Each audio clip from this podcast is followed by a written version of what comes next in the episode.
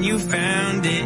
It's gonna get difficult to stand, but hold your balance. I just say whatever, cause there is no way you're around it. Cause everyone falls down sometime, but you just gotta know it'll all be. Dominica Networks presenta a Sin Maquillaje y Sin Cuentos. Sin maquillaje.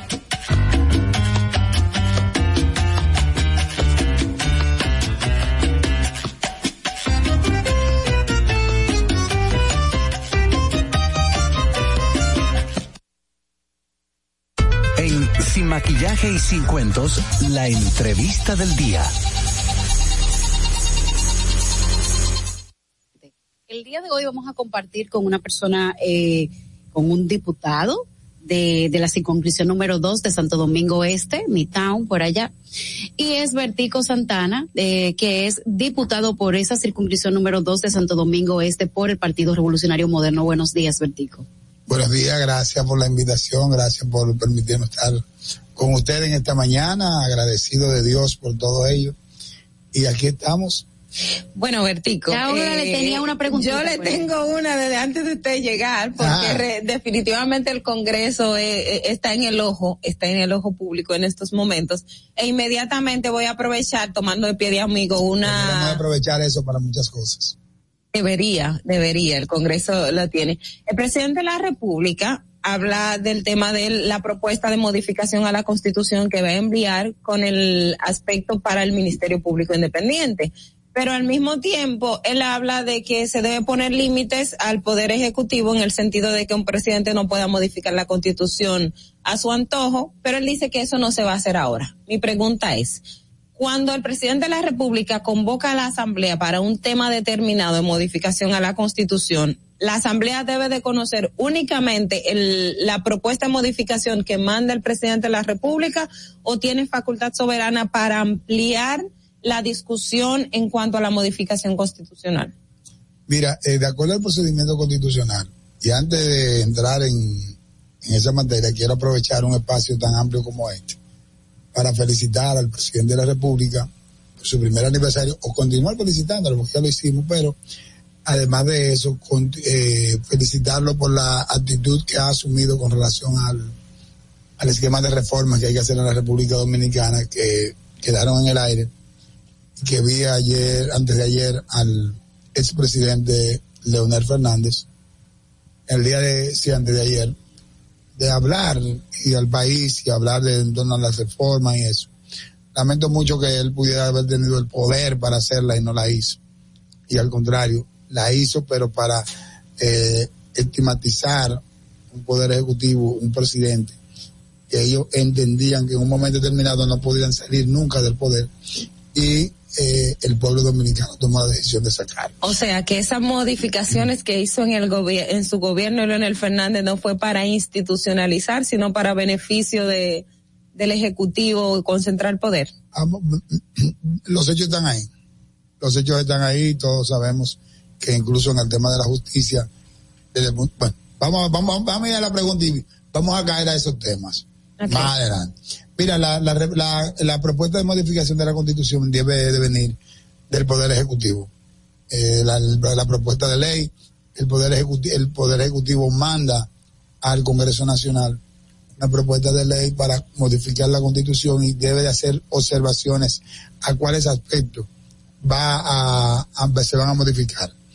Ya en el Congreso, sometida por el Poder Ejecutivo, los legisladores pueden hacerle modificaciones y pueden colocar en ella eh, algunos aspectos que entienden que deben de, modificarse en la Constitución. Así, nosotros podemos modificar la propuesta de ley que envíe el Ejecutivo, porque lo que establece la Constitución es que si la propuesta de modificación viene desde el mismo Congreso, debe de tener una cantidad de legisladores para un- una tercera parte de los mismos para poder hacer la propuesta.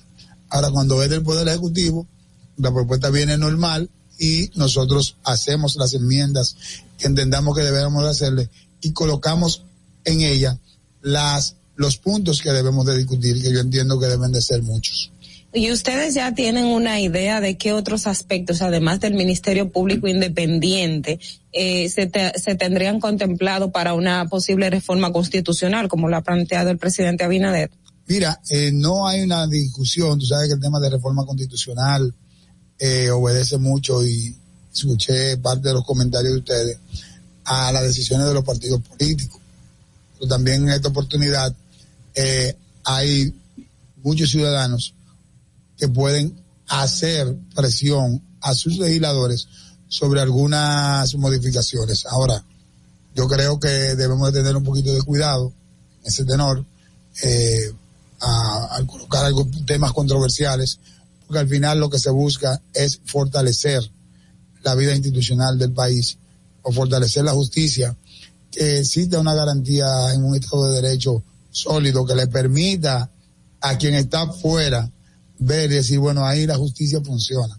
Porque te voy a decir algo, en los países cuyo nivel de desarrollo socioeconómico es fuerte y la gente tiene un nivel de desarrollo integral sólido, hay un sistema de justicia fuerte. Claro. Ah, entonces, aquí no existe un sistema de justicia fuerte. Tú solamente tienes que ver las cárceles de la República Dominicana. Como, es decir, como son las cárceles de tu país, es tu país. Eso es algo que siempre se ha expresado y se ha dicho. Entonces tú ves las cárceles aquí, son inhumanas. Si las cárceles dominicanas, eso es una cosa que es espantosa. Y tú te encuentras caso como un señor que hace dos semanas lo pusieron en libertad que tenía 12 años preso en la victoria y que no tenía ni un proceso pero ese es el caso de él, pero eh, yo he conversado con el defensor del pueblo, he conversado con el de los derechos humanos y hoy están haciendo un levantamiento de, información sobre eh, muchas personas que están dentro de las cárceles que sus condiciones no les permiten estar ahí, gente que tienen enfermedades terminales, gente que tienen penas cumplidas y las mismas no la han podido eh, no han podido salir porque no tienen cómo pagar, a veces hasta una fianza sí. para salir y eso. Es decir, el sistema de justicia en la República Dominicana debe de fortalecerse y yo espaldo en todas sus partes las intenciones del presidente Abinader, que ha encaminado acciones concretas, no de palabras, con relación a la, a la independencia del Ministerio Público. Debo de reconocer como dirigente del PRM que en un momento determinado muchas personas criticaron el hecho de que se pusiera una, un, fiscal independiente, no querían que se pusiera a Miriam, no querían que esto. ¿Tenían miedo? Eh, ¿Tenían? Miedo. La palabra miedo no es. tiene que tener, es decir, no, no, no es miedo. Es decir, es ¿por qué no quisieran a una persona como Miriam con sus no, características? No, pero no es, no es el PRM, sino comentarios okay. que subieron, no es una posición del PRM, sino nosotros. Eh, muchos decían que es un, una prerrogativa que tiene el presidente de poner ese Ministerio Público que la asumiera, que después íbamos a hacer presos de confianza. Y el presidente dijo, bueno, yo no, y lo ha dicho el presidente, dijo, yo tengo amigos, no cómplices. Es verdad. ¿Entiendes? Entonces, uh -huh. él lo que ha dicho, el Ministerio Público está ahí y tiene todo el nivel de independencia de accionar.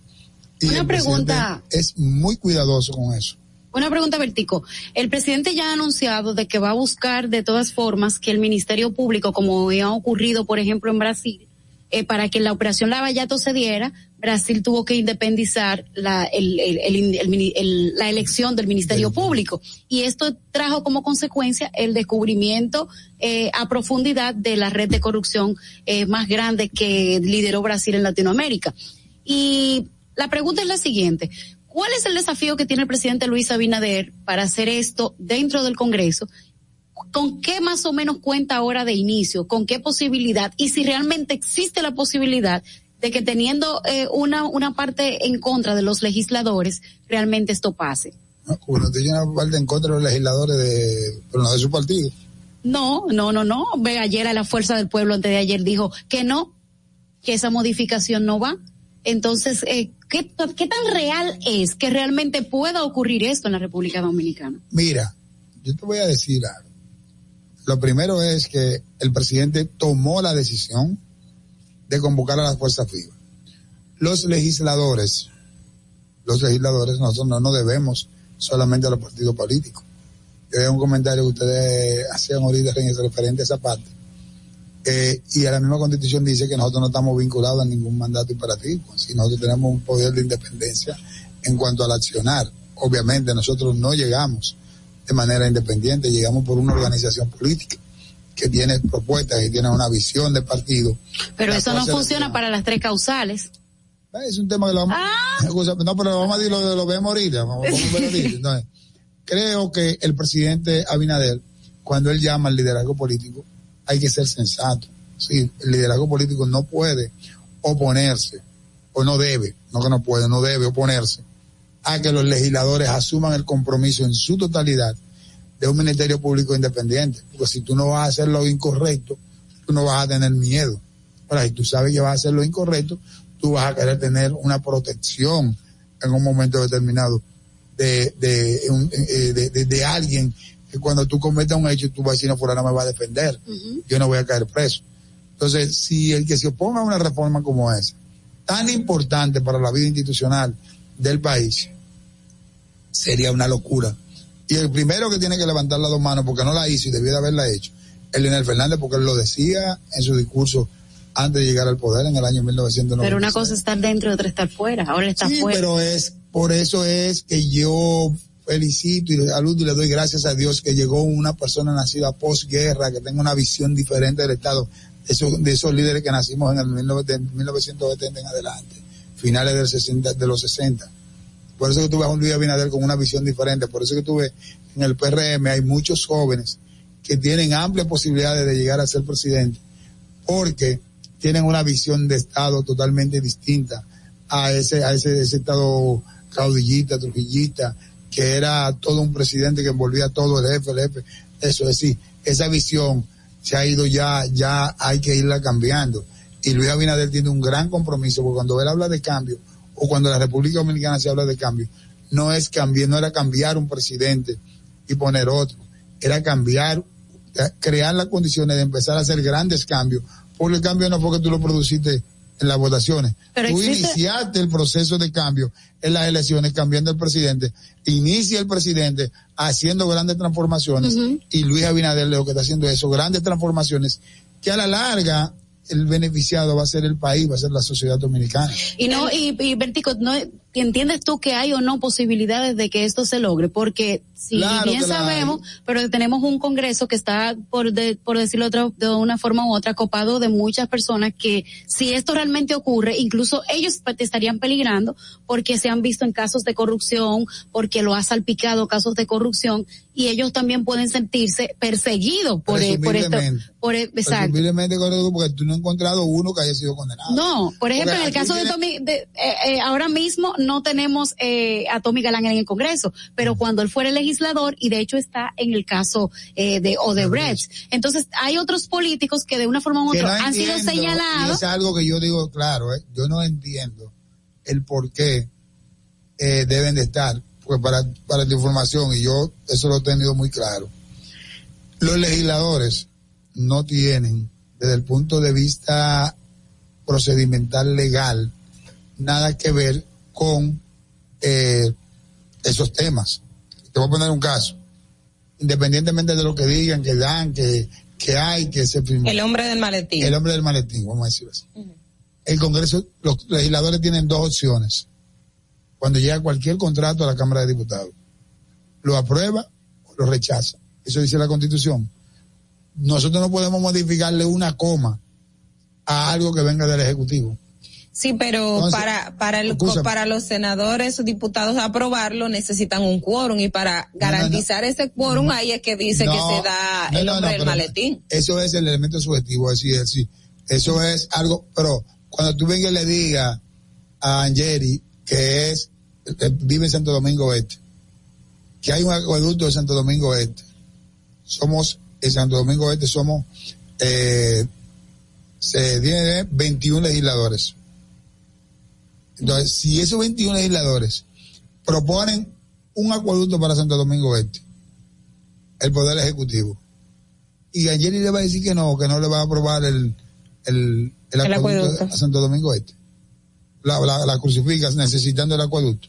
Ahora, como legislador hay una responsabilidad de saber cuánto se va de, exacto, de, de, fiscalizar qué se va a hacer ahí cuánto se va a gastar, mm. quiénes están detrás de eso. Y yo realmente quisiera ese producto para... No, no, no, no, solamente quién está detrás de eso, es decir, darle o sea, seguimiento a la ejecución de la obra. Exacto. en, mi caso, a mí me encanta esa parte.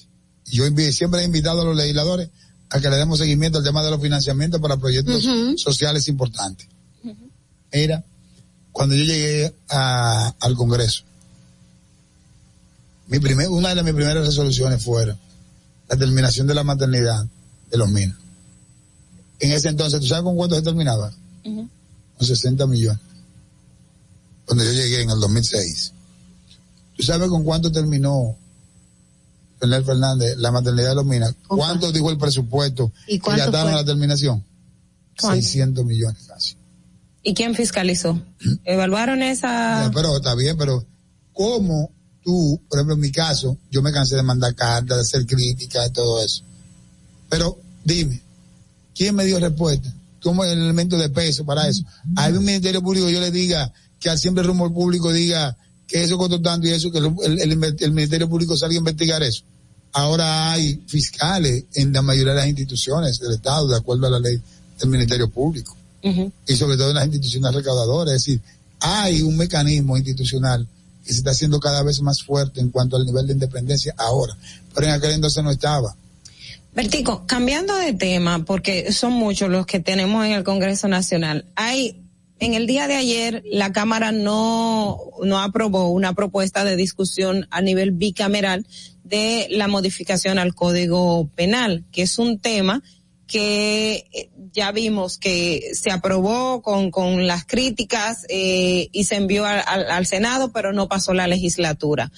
¿Cuál es, eh, vamos a decir, el, el, el sentir en este momento de un código penal tan necesario? Y quiero aprovechar el tema de la reforma constitucional porque uno de los aspectos que se dice para el tema de, de la no inclusión de, la, de las tres causales es que la constitución establece la vida desde la concepción hasta, o sea, que la, hasta la muerte. Entonces, si esos aspectos, a, aprovechando que habrá una propuesta de reforma constitucional para ver el, el caso de, del Ministerio Público Independiente, pero que el Congreso tiene la facultad de poder ampliarlo y tener esa, esa discusión en torno al Código Penal y sus tres causales, en el Congreso de la República se podría dar esa, esa posibilidad de ver el aspecto de lo que establece la Constitución, que la vida está desde la concepción hasta la muerte.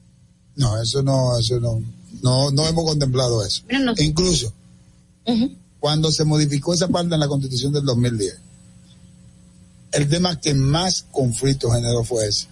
Yo recuerdo incluso que eso se aprobó, eso se aprobó en una sesión que duramos nosotros hasta las 12 de la noche, discutiendo ese tema. Entendían que no, que había que ser un poco más flexible, otro que sí. Y bueno, al fin es, ganó la mayoría, se cerraba el ciclo de, era desde, desde la concesión hasta su muerte. Pero yo te voy a decir algo.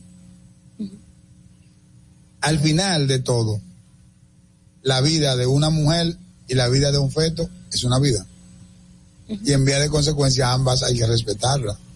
Pero en un momento determinado habría que tomar una decisión. Ahí es que está la legislación especial que debe de hacerse para establecer cómo proteger la vida de uno y del otro y está contemplado en, la, la, en el código esa parte, porque las eximentes hay, son tres, pero de las eximentes hay una contemplada en el código. Hay dos que han generado grandes debates. En la propuesta de Ellos, código que el Congreso del, aprobó, de la Cámara de Diputados aprobó, aprobó. Hay una que está contemplada. Uh -huh. Ahora, hay una parte procedimental porque eh, que hay que establecer claramente que está en la misma constitución, porque hablamos del artículo el respeto al derecho de la vida pero tú, el después tiene el derecho a la vida. El siguiente, que es el 38, ¿tú sabes cuál es? El respeto a la dignidad humana. Uh -huh. Aquí hay mucha gente que vive de forma indigna. Hay gente que se trata de manera indigna. Y con el tema, por y ejemplo. Y hay cosas que yo, si hay una cosa de las que más a mí, como dirigente político y, y miembro fundador de un proyecto presidencial como el de Luis, me satisface, fue lo que ocurrió en diciembre aquí. ¿A qué nos referimos exactamente? O busque el diciembre del 2020 y busque el diciembre del, del 2000, eh, el 2019. Ah, de las cajas y, y entregarle No hay una cosa tarjeta. más indigna uh -huh. que, que, la entrega de esas cajas. ¿Tú viste algún tipo de agresión, comentario, fue o nada en este diciembre del 2020? Cuando se entregaron miles y miles de tarjetas a familias para que pudieran ir a un establecimiento comercial y compraran con mil pesos una, una comprita para hacer una cena a sus hijos. algo, respetar la vida no es solamente es dignificarle la vida también al ser humano. Ese también está. Y también está en el 42 que hay procedimientos que tiene que establecer de acuerdo al artículo 42, que es lo que nosotros entendemos que deben de tipificarse en el código.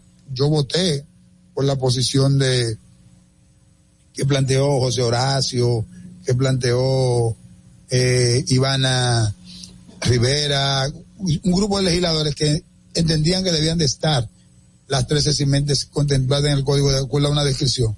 Yo voté por esa, por esa moción. Lamentablemente no hubo quórum para eso y ¿qué vamos a hacer? No vamos a tener código. Aquí hay un grupo que no quisiera tener el código para seguir como chivo sin ley. Suscríbete a nuestro canal de YouTube, Sin Maquillaje y Sin Cuentos. Allí podrás ver los comentarios, entrevistas y segmentos de nuestro programa, Sin Maquillaje y Sin Cuentos. Suscríbete, dale like, dale y comenta. comenta. comenta. No te muevas, en breve regresamos. Sin Maquillaje ahí mismito donde estás. O tal vez aquí, recostado bajo una mata de coco. O en la arena tomando el sol. O dentro del agua, no muy al fondo. O simplemente caminando por la orilla. Ahí mismo, abre tu nueva cuenta móvil BH de León. 100% digital y sin costo. La creas en minutos con cero pesos desde Móvil Banking Personal. Ábrela donde quieras. Solo necesitas tu celular. Banco BH de León.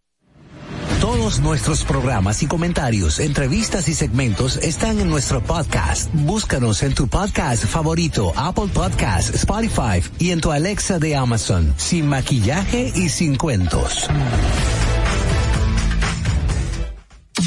Si deseas tener acceso a todo lo que pasa en República Dominicana, debes obtener Dominican Networks. Es el primer sistema de cable dominicano para los dominicanos en el exterior. Aquí podrás disfrutar de todos los canales de televisión de República Dominicana, noticias, deportes, música, farándula y entretenimiento 24/7. Solo debes descargar nuestra aplicación en Roku, Amazon y Apple TV.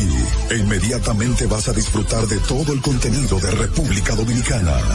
Dominican Networks. Tu primer hogar te llena el corazón. Los expertos hipotecarios de la Asociación Popular de Ahorros y Préstamos están listos para asesorarte a la hora de adquirir tu préstamo hipotecario. Y puedes decir, mi casa mía de mi propiedad. Tenemos tasas fijas desde 6.95% y con plazos hasta 20 años. Solicita tu préstamo hipotecario a través de la primera web hipotecaria del país. Accede a pa.com.do slash hipotecario Llegamos en medio de una gran crisis económica, producto de la pandemia. Pesar de eso, en solo un año comenzamos a recuperar y conseguimos un crecimiento económico entre enero y julio de este año de un 13.3%. ¿Qué significa eso para ti? Significa que recuperamos y creamos más empleo y pudimos aumentar tu salario mínimo con estabilidad en la tasa de cambio y una mayor producción de alimentos para garantizar el bienestar de tu familia. Estas no son promesas, son hechos. Ahora sí, el crecimiento económico nos toca a todos. Estamos cumpliendo. Estamos cambiando. Gobierno de la República Dominicana. Nosotros no te maquillamos nada, nada, nada. Tú mereces información precisa y veraz desde temprano. Sin maquillaje y sin cuentos. De lunes a viernes de 6 a 8 de la mañana por la Roca 91.7 FM, Dominica Networks y Vega TV. En Sin Maquillaje y Sin Cuentos queremos escucharte. Envíanos tus notas de voz con tus preguntas, comentarios, desahogos y denuncias al 862-320-0075. Sin Maquillaje. Estamos de regreso. Buenos días, mi gentes. Ya estamos hoy 26 de agosto por este su programa Sin Maquillajes y Sin Cuentos. Estamos a través de esta La Roca 91.7 FM de 6 a 8 de la mañana con los debates, comentarios e informaciones de interés que ustedes desde sus casitas, su trabajo o su carro puede estar escuchando. Recuerden además que pueden vernos en vivo a través de nuestra transmisión de nuestro canal de YouTube sin maquillaje y sin cuentos, en donde pueden comentar y pueden compartir nuestro contenido y también verlo en diferido si es la necesidad de ustedes. Recuerden también que no solamente ahí estamos, estamos en Vega TV, Canal 48 de Claro y Canal 52 de Altiz. Eh, Y además pueden comunicarse con esta cabina, pueden llamar para decir sus quejas, comentarios, denuncias al 829-947-9620. 829-947-9620. También pueden enviar sus notas de voz a través del 1862-320-0075. 1862-320-0075. Decimos buenos días, Ogla, Enicia y Angeli Moreno. Buenos días, Ogla. Buenos días, Angeli. Buenos días a todos nuestros radio escuchas, que como ya dices, es diverso. Algunos por la radio, de sus, de su vehículo, viéndonos a través del canal de YouTube o a través del canal de televisión. También recordarles que hace un momento estábamos reescuchando, estábamos retransmitiendo la entrevista de Vertico Santana, diputado de la circunscripción número dos de Santo Domingo Oeste. Estuvo aquí por, ahí, estuvo con nosotros en el día de ayer.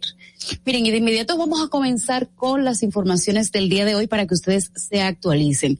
La Dirección General de Ética e Integridad Gubernamental, DIGEI, depositó ante la Procuraduría especializada en persecución de la corrupción los expedientes relacionados con la extracción de asfalto caliente por parte del Ministerio de Obras Públicas y contrataciones en el pasado año 2019.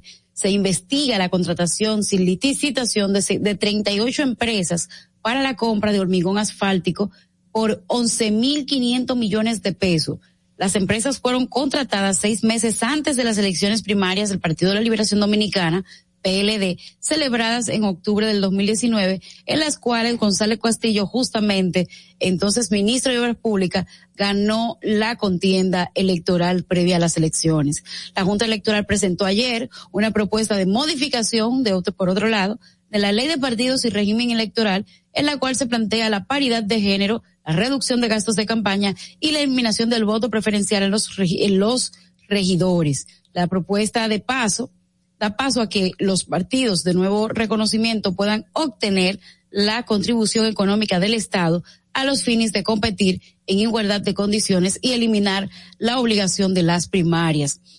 Se propone la disminución de los topes de gastos de campaña de un 75 de los montos vigentes en la ley que, que, que permite gastar para cada una de las posiciones de, de elección popular y los topes de gastos de campaña en un 65%. En caso de resaltar, de resultar ganador un candidato, por ejemplo, que superó el tope de gastos, la ley plantea que no se le entregará el título que le acredita como ganador, por lo cual, ya ustedes saben, perdió su candidatura. Con relación al margen de sanción eh, a imponer con la, en la, por la Comisión de Crímenes Electorales, se propone que sea elevada en una escala de seis meses a dos años, según la ley vigente, a una sanción que, que oscile entre tres años a diez años. Se sugiere, eh, se, añade, se añada también de forma concreta como crimen electoral la compra y venta de cédulas. Ogla. En otro orden, a partir del inicio del año escolar, pautado para el 20 de septiembre, las autoridades anticipan la posibilidad de un rebrote del COVID-19 para octubre. Esta fue una de las razones por las cuales se busca este, extender el estado de emergencia por 45 días, de manera tal que se pueda contar a tiempo con un mecanismo legal que permita limitar la movilidad de las personas y controlar la expansión de la enfermedad. Esa fue parte de la lista de explicaciones técnicas emitidas ayer por el ministro de Salud Pública a la Comisión de Salud del Senado que estudió la solicitud de resolución que busca, que busca extender el periodo de excepción. El Senado conocerá el tema hoy. La aplicación de dos eh, dosis de la vacuna Sinovac ha reducido, eh, ha reducido ha rendido frutos para contrarrestar la mortalidad y los casos eh, de internamiento por COVID-19 en el país. Según Eddie Perestén, asesor del Ministerio de Salud Pública en materia de COVID, los resultados preliminares del estudio evidencian una reducción en la hospitalización y en las muertes por COVID en pacientes con dos dosis, con la por lo que la efectividad es más del 85%, es decir, más o menos lo que ha manifestado un estudio realizado en otros países. Por otro lado, déjenme decirles que el país cuenta con más vacunas contra el virus que personas que, se, que, que quieran vacunar. Aunque aún falta la mitad de los dominicanos por ponerse el, el, el, al menos una primera dosis del, de, de, este, eh, de esta vacuna, según las cifras oficiales, hasta el 24 de este mes se han aplicado la, las la primera dosis, cinco millones setecientos cincuenta y un mil trescientos doce ciudadanos. Ante eh, esa situación, justamente el Gabinete de Salud Pública ha optado por vacunar casa por casa contra el COVID-19 y también establecerá en centros de vacunación en las escuelas que comenzarán a abrirse ahora en el periodo escolar, cuando empiece este año. La Fundación para la Defensa de los Derechos del Consumidor, Proconsumidor, anunció que no participará en la asamblea que organiza el Instituto Nacional de Protección de los Derechos del Consumidor. Bueno, corrección. La Fundación para la Defensa de, los Derechos del Consumidor anunció que no participará en la asamblea que organiza el Instituto Nacional de Protección de los Derechos del Consumidor, Proconsumidor, este viernes 27, en la que se elegirán dos representantes del sector eh, consumista para el Consejo de Dirección para el Consejo Directivo del organismo, al considerar que la actual dirección valida el fraude que se produjo en el año 2019, al negarse a ofrecer información de lo que encontró con relación a dicho acto. Y por otro orden, la policía haitiana informó que logró liberar a dos dominicanos y a un haitiano varias horas después de que fueran secuestrados por hombres armados en el norte del país. El secuestro se produjo el martes cerca de la localidad de Limbé, cuando los tres hombres trabajadores de las empresas dominicanas, eh, trabajadores de la empresa dominicana Estrella, se encontraban transportando materiales de construcción y equipamientos hacia la ciudad de Cap Haitien. O sea, Cap Haitien. Es así. Angeli. Bueno, la verdad es que hay muchísimas informaciones interesantes del día de hoy. Eh, con relación a ese tema de Gonzalo Castillo, recuerden, señores, que poco antes de las elecciones se hizo este super ultra mega contrato de 11 mil millones de pesos, 11 mil 500 millones de pesos.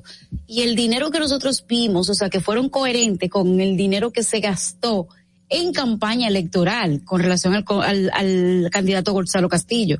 Gonzalo fue esa persona que aún en toques de queda, aún en estado de emergencia, salía a hacer campaña con, al parecer, con este dinero que había, de, que había buscado, señor. Creo que Gonzalo era un superhéroe en ese momento. No, y, Óyeme.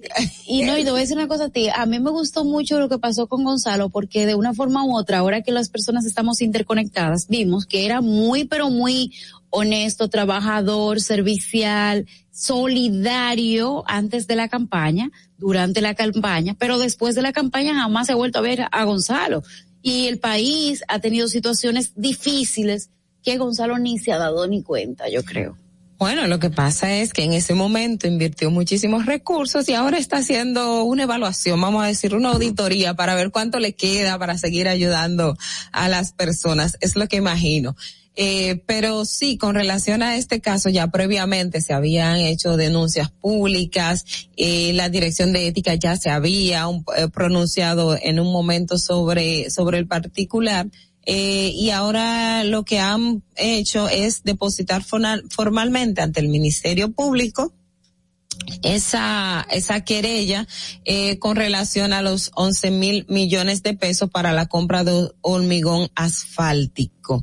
Eh, aquí las calles, o sea, yo necesitaba que frente a, a mi casa o donde sea me tiraran un poquito de asfalto porque, qué sé yo, eh, la calle estaba fea y había que ponerla bonita y que se viera nueva, entonces el Ministerio de Obra Pública sí. hacía eso. Eh, en el día de hoy también otra otra información que, que está en los medios de comunicación es lo, lo que plantea la Junta Central Electoral con relación a la propuesta de modificación a la ley de, electoral.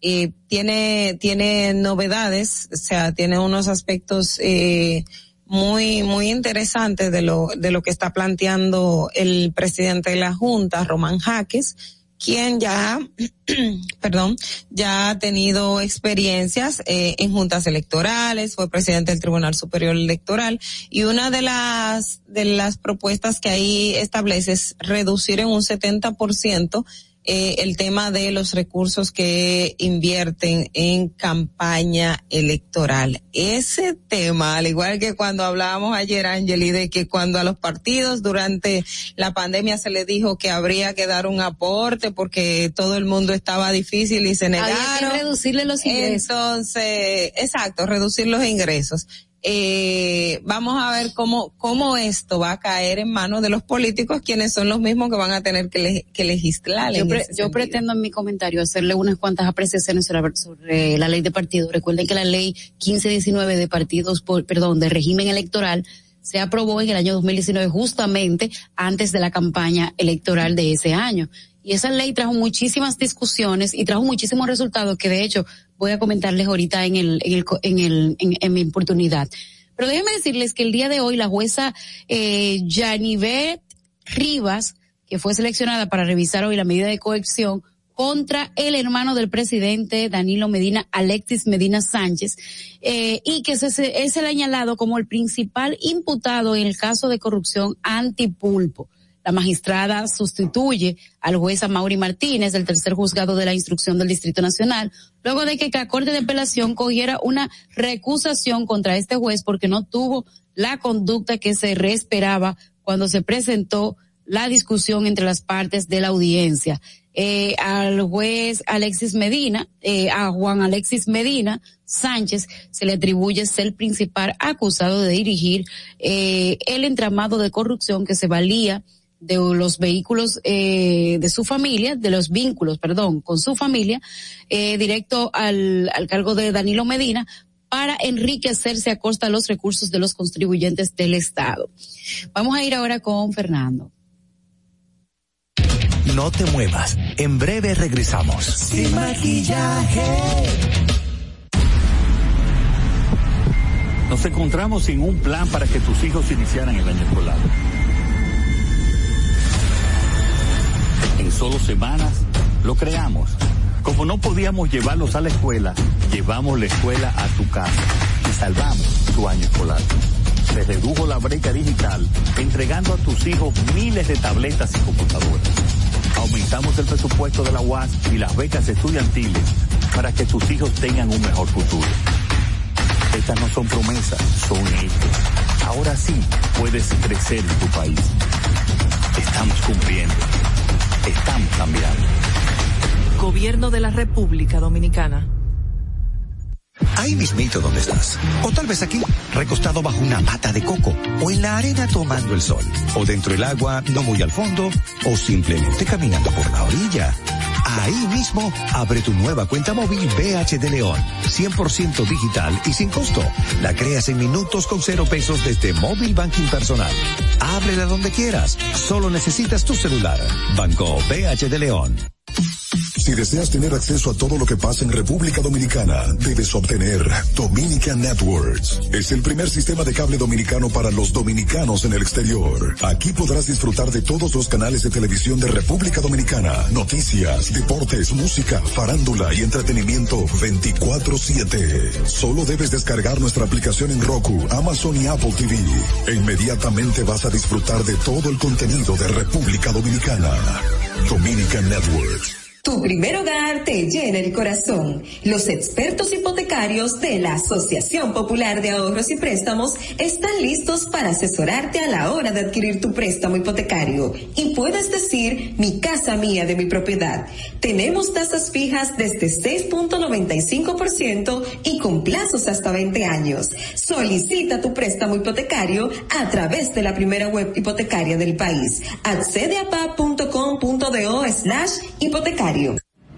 Todos nuestros programas y comentarios, entrevistas y segmentos están en nuestro podcast. Búscanos en tu podcast favorito, Apple Podcast, Spotify y en tu Alexa de Amazon, sin maquillaje y sin cuentos. Sin maquillaje. Estamos de regreso. Y ahora en Sin Maquillaje y Sin Cuentos, presentamos el comentario de la periodista Ogla Enesia Pérez.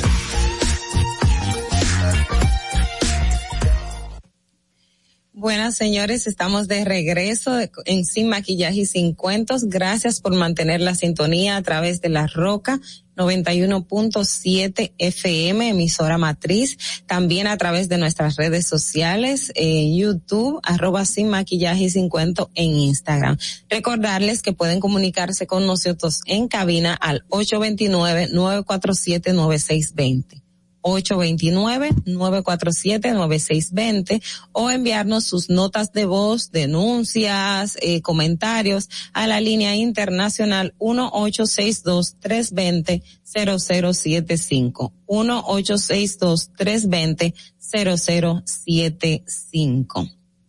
En el día de hoy quiero hablarles eh, y más bien, sí, comentarles respecto al tema de los posicultores y la fiebre porcina.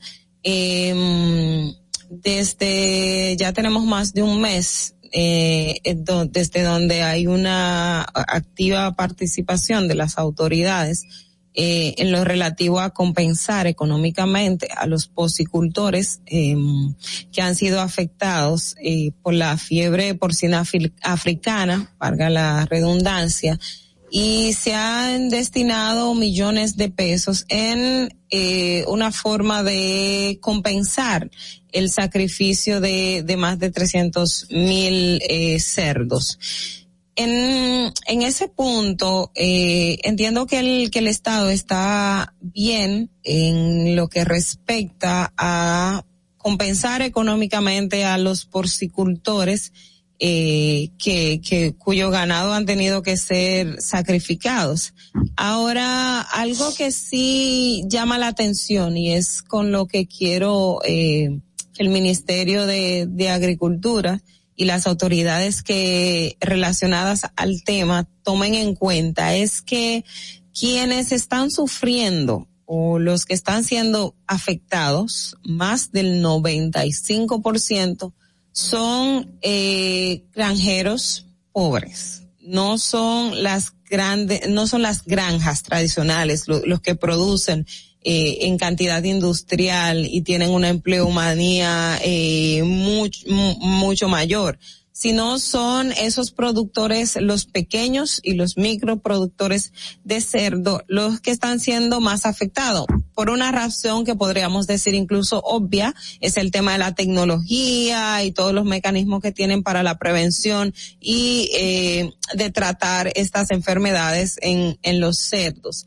Ahora bien, lo que yo me pregunto, y es algo que he estado buscando, un poco intentando, no sé si está, pero hasta donde he leído, no he visto más allá de la compensación económica, qué va a hacer el Estado con esos posicultores. Y le pregunto, ¿qué va a hacer el Estado? Porque está bien, usted le da los recursos para eh, compensar esos cerdos que, que, que mataste o que sacrificaron pero ¿dónde van a ir esos posicultores a comprar nuevos cerdos?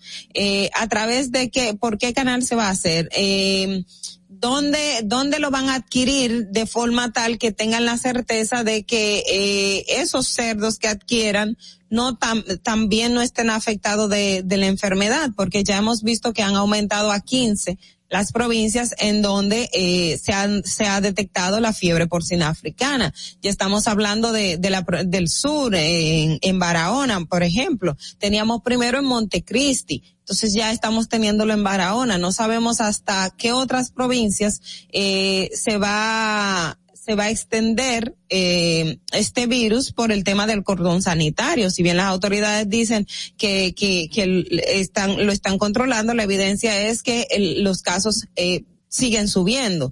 Entonces, ese productor cuyo, y, y, y lo veían los reportes periodísticos, de televisión mayormente, donde el, los porcicultores, o sea, tú, le podías ver la pena en, en, en el rostro a esas personas. Y usted sabe por qué porque eso es de lo único que viven. El campesino que se dedica a criar cerdo para venderlo, el que tiene ganado, ese es su único medio de subsistencia. Y cuando eh, eso se ve interrumpido, incluso aún teniendo ellos la compensación económica, eso, eso le genera un, un, una situación de, de inestabilidad muy grande.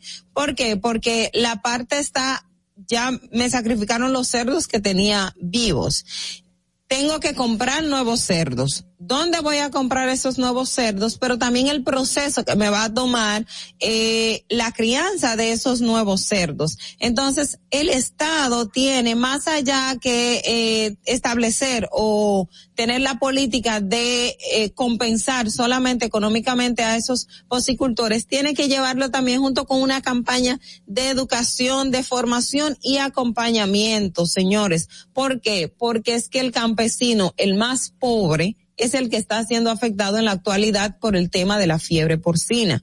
Yo, eh, hay una reseña periodística de la, la Federación de Posicultores de la República Dominicana y decía que de 300 granjas que tienen en el país, solo tres han sido afectadas por la fiebre porcina.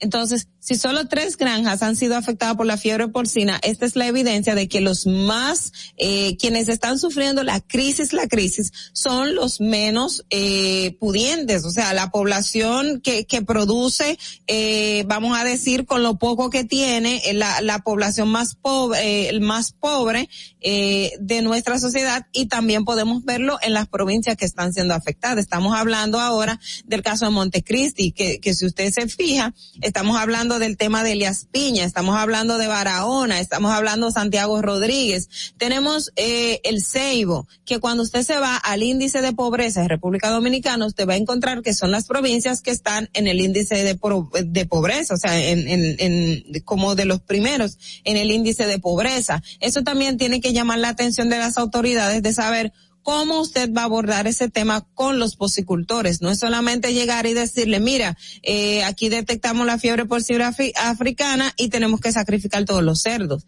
Está bien, es una, es, es, el protocolo, pero usted debe de no, informarle a esa, a ese, a ese campesino que le estás quitando lo único que tiene como medio de subsistencia y darle también una garantía de cómo lo vas a acompañar después de, no solo que le entregaste el dinero y, y que ya te vas a desentender de él, no, es que el acompañamiento que le vas a dar a ese posicultor campesino pobre después de, para que no se vuelva a repetir lo que ya pasó y también detectar eh, cómo pudo surgir este brote. Entonces, son de las cosas que también creo que el Ministerio de Agricultura y, la, y las autoridades del gobierno, incluso el presidente de la República, que ha dado garantía de que tienen un plan A, B y C, incluso lo tendrían para eh, no abandonar a los posicultores, deben eh, poner el énfasis en esos aspectos que son pequeños, pero que sí son fundamentales a la hora de establecer políticas públicas, porque usted tiene que darle seguridad, usted tiene que darle garantía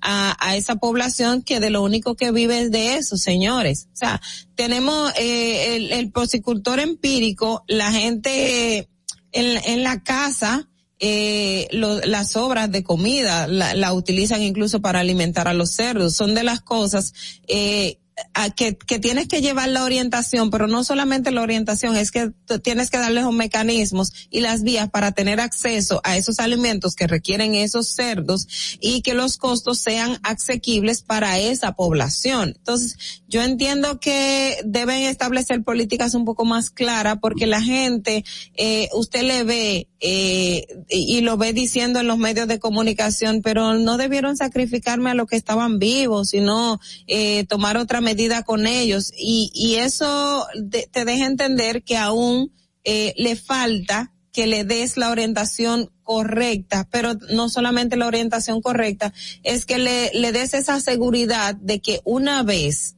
una vez se sacrifiquen sus cerdos, usted le va a dar respuesta y lo va a acompañar, que no es solamente el aspecto económico, que es fundamental, claro que sí, porque le está sacrificando a sus animales, pero también la seguridad de qué va a pasar después de usted darle esos recursos. Me voy contigo, Fernando. Y ahora en Sin Maquillaje presentamos el comentario de la periodista y politóloga Angeli Moreno.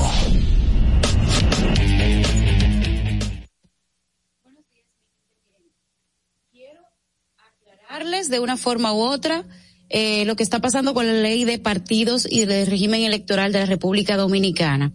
Y que ustedes eh, más o menos entiendan de qué se tratan esas modificaciones que se quieren hacer a la ley 3318, que es la ley de los eh, partidos políticos y agrupaciones, movimientos políticos, y la ley 1519, que es la ley de régimen electoral, la cual implica la función que tiene la Junta de supervisar las elecciones y organizar las elecciones en la República Dominicana. Eh, le decía a Ogla hace un momento que eh, las elecciones pasadas fueron como ese, eh, ¿cómo que se dice? Este, es, e, este campo donde se puso a prueba la, la, la, la ley 1519 y la ley 3318. La 3318, como indica, eh, indica ella misma, fue del año 2018 y la 1519 justamente para el año eh, de las elecciones que se dieron en 2020. A finales del 2019 se aprobó. Déjenme decirles que estas dos leyes, tanto la del régimen electoral como la de partidos políticos, tenían grandes cuestionamientos que una vez llegamos a las elecciones se cumplieron. Por ejemplo, la ley anterior de partidos políticos y régimen electoral establecía que había una en 33% de las candidaturas que tenían que ser de mujeres específicamente. O sea, todos los niveles y de mujeres. Esto hizo que en la República Dominicana, en los, en la representación que teníamos en el Congreso, no recuerdo ahora mismo la cantidad de diputadas que teníamos, pero fue la vez que más diputadas hubo en el Congreso de la República Dominicana. Sin embargo, luego se cambió a que se tenía que elegir 60-40 o 60% hombres y 40% mujer o 40% mujer y 60% hombres. ¿Cuál era el truco de esta supuesta ley? ¿Cuál era el truco de esta supuesta ley? Porque usted dirá, si teníamos un 33% anteriormente, es más un 40 que un 33%. Pues no. En la, cuando era 36 33%, las mujeres tenían que ir 33% a todos los niveles.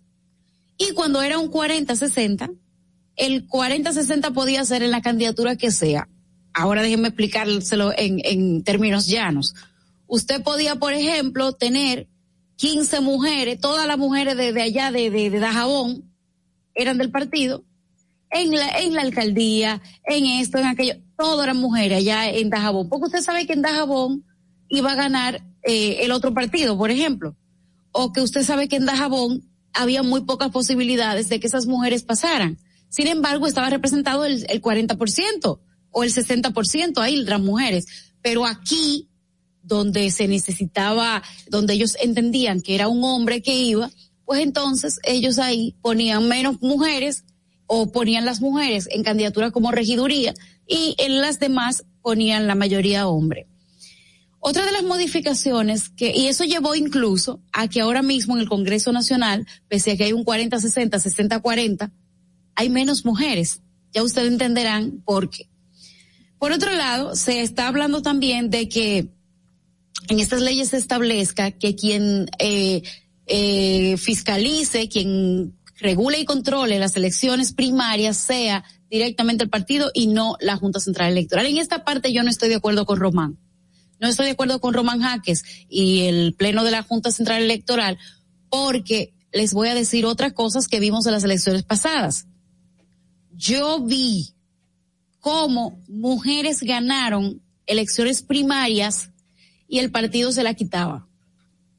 Usted ganaba, iba por fulano de tal en ese partido, eh, en elecciones primarias, y a usted le quitaban esa candidatura porque era una mujer y necesitaban dársela a un hombre o necesitaban dársela a fulana, que fulana a la vez era dependiente directo de fulano, que es dueño del partido, que es el, diputado, que es un dirigente eh, reconocido, entre otras cosas. ¿Qué sucede? Les voy a poner un caso. Hubo un caso en Santo Domingo Este que un diputado fue reservado, ganó las primarias una, una mujer, y a ella le quitaron la candidatura. Fueron a la Junta Central Electoral y el partido hizo todo lo posible. Y cuando le digo todo lo posible es no pelear Oigan, porque el partido castiga. El partido castiga a las personas que ellos le dijeron no vayas, ganan las elecciones y ellos como quiera van. Entonces el partido lo que hace es que deja de someter en la Junta Central Electoral, inmediatamente esa, mujer se queda fuera y ellos introducen a, aquellos, a quien ellos entienden que debe eh, ir a las elecciones. Eso pasó en Santo Domingo Este. Y les voy a decir que también pasó en Santiago. Pasó en Santiago que una joven, eh, madre que conozco bastante bien, ganó las primarias y el partido hizo todo lo posible por quitársela. ¿Saben cuál fue la diferencia en un caso y en otro? Que la Junta Central Electoral, que es el órgano que debe velar porque esas primarias sean justas, fue que intervino y a ese, y ese grupo de mujeres, ese grupo de mujeres pudo ir a elecciones porque los, los partidos políticos que no querían que ella fueran, fue la Junta Central Electoral que dijo, este es el proceso, ellos lo cumplieron, ganaron sus candidaturas, van.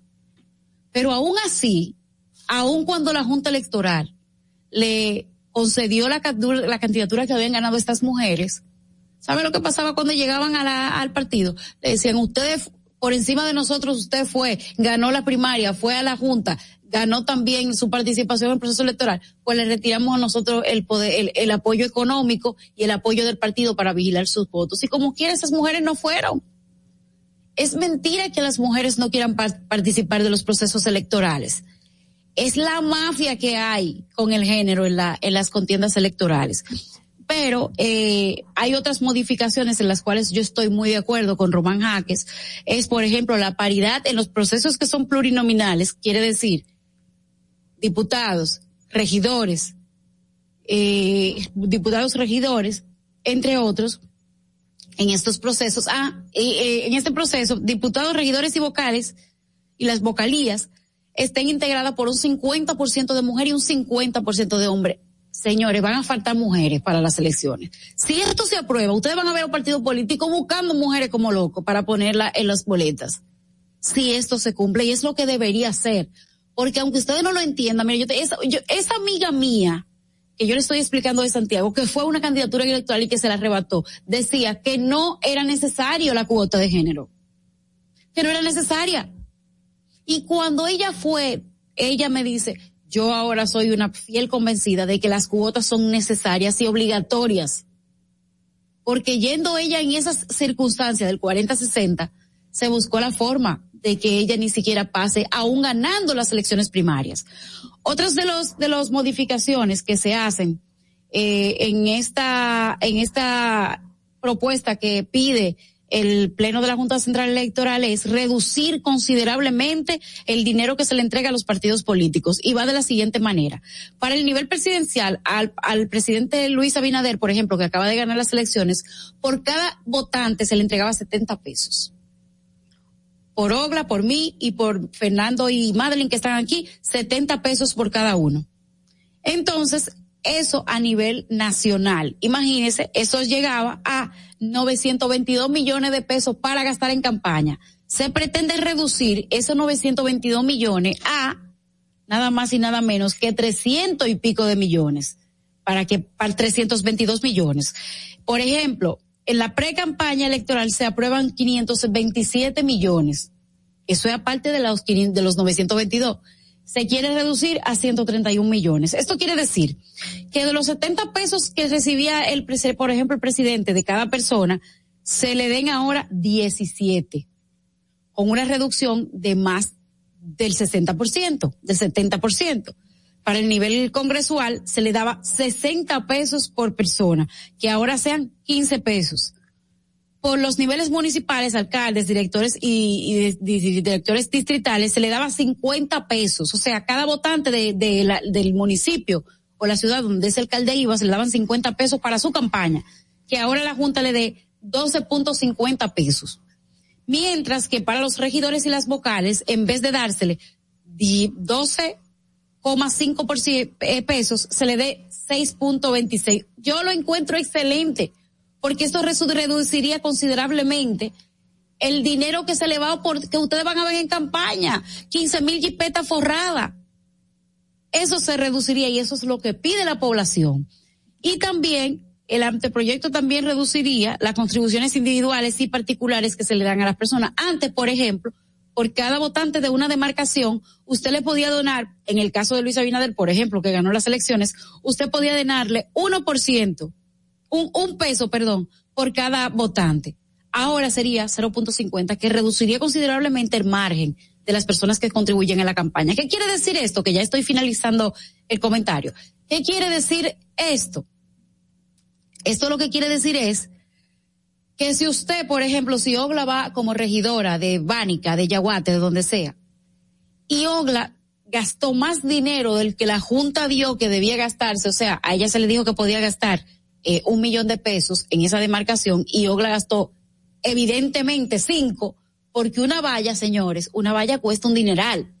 Sumándole las cinco vallas, ustedes vieron que nada más en las cinco vallas Ogla gastó los eh, el millón de pesos, pues entonces la Junta Central Electoral no le va a entregar su pergamino que dice que usted ganó esas elecciones. Eso es lo que explica la Junta Central Electoral y esto es lo que demanda la población. Y entiendo que es lo que debe ocurrir, porque señores, no podemos seguir gastando nuestro dinero como contribuyente en este defifarro en las elecciones. Ya finalizo mi, mi comentario, pero antes de irme con Fernando, déjenme saludar en nuestro chat de eh, YouTube a las personas que han estado conectadas desde el principio, a César Mendoza, a Betania Pérez, eh, hay alguien que se llama Arcoiris, está Marisela Pouriet, Mercedes Nadal, Kenia Veras, Nilsa Gómez, Franklin Abreu, Enrique de Amas, está también Luis Rodríguez, María Martínez, Carmen Álvarez y un grupo de personas, Ángel Cabrera, y un grupo de personas, Carmen Mejía, Kenia Mejía, que han estado ahí en este chat y que nos continuamos siguiendo en nuestra transmisión de Sin Maquillajes y Sin Cuentos. Fernando. El tráfico y el tiempo es traído a ustedes por Distrito Informativo RD.com. Y ahora en Sin Maquillaje y Sin Cuentos, el tráfico y el tiempo. Así se el tráfico y el tiempo a esta hora de la mañana en Santo Domingo. Se registra tráfico en alto total en la avenida Presidente Jacobo Magluta y en la autopista Juan Pablo Duarte. Atención conductores, vehículo detenido en la avenida Emma Balaguer en Los Guaricano. Te recordamos que las distracciones al volante son peligrosas. Deja tu celular mientras vas conduciendo. Así las calles y carreteras serán más seguras para todos. Para el estado del tiempo en el Gran Santo Domingo, estará mayormente soleado con una temperatura de 23 grados y una máxima de 31 grados. Hasta aquí el estado del tráfico y el tiempo. Soy Nicole Tamares. Sigan disfrutando de Sin Maquillaje.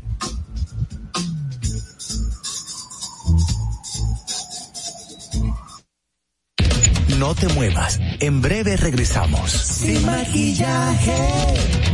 Suscríbete a nuestro canal de YouTube, Sin Maquillaje y Sin Cuentos. Allí podrás ver los comentarios, entrevistas y segmentos de nuestro programa, Sin Maquillaje y Sin Cuentos. Suscríbete, dale like dale y comenta. comenta. comenta.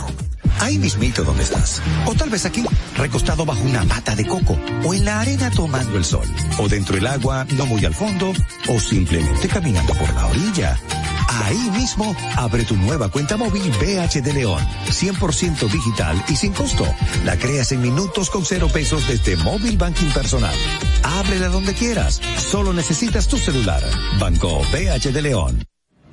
Todos nuestros programas y comentarios, entrevistas y segmentos están en nuestro podcast. Búscanos en tu podcast favorito, Apple Podcast, Spotify y en tu Alexa de Amazon, sin maquillaje y sin cuentos. Tu primer hogar te llena el corazón. Los expertos hipotecarios de la Asociación Popular de Ahorros y Préstamos están listos para asesorarte a la hora de adquirir tu préstamo hipotecario. Y puedes decir, mi casa mía de mi propiedad.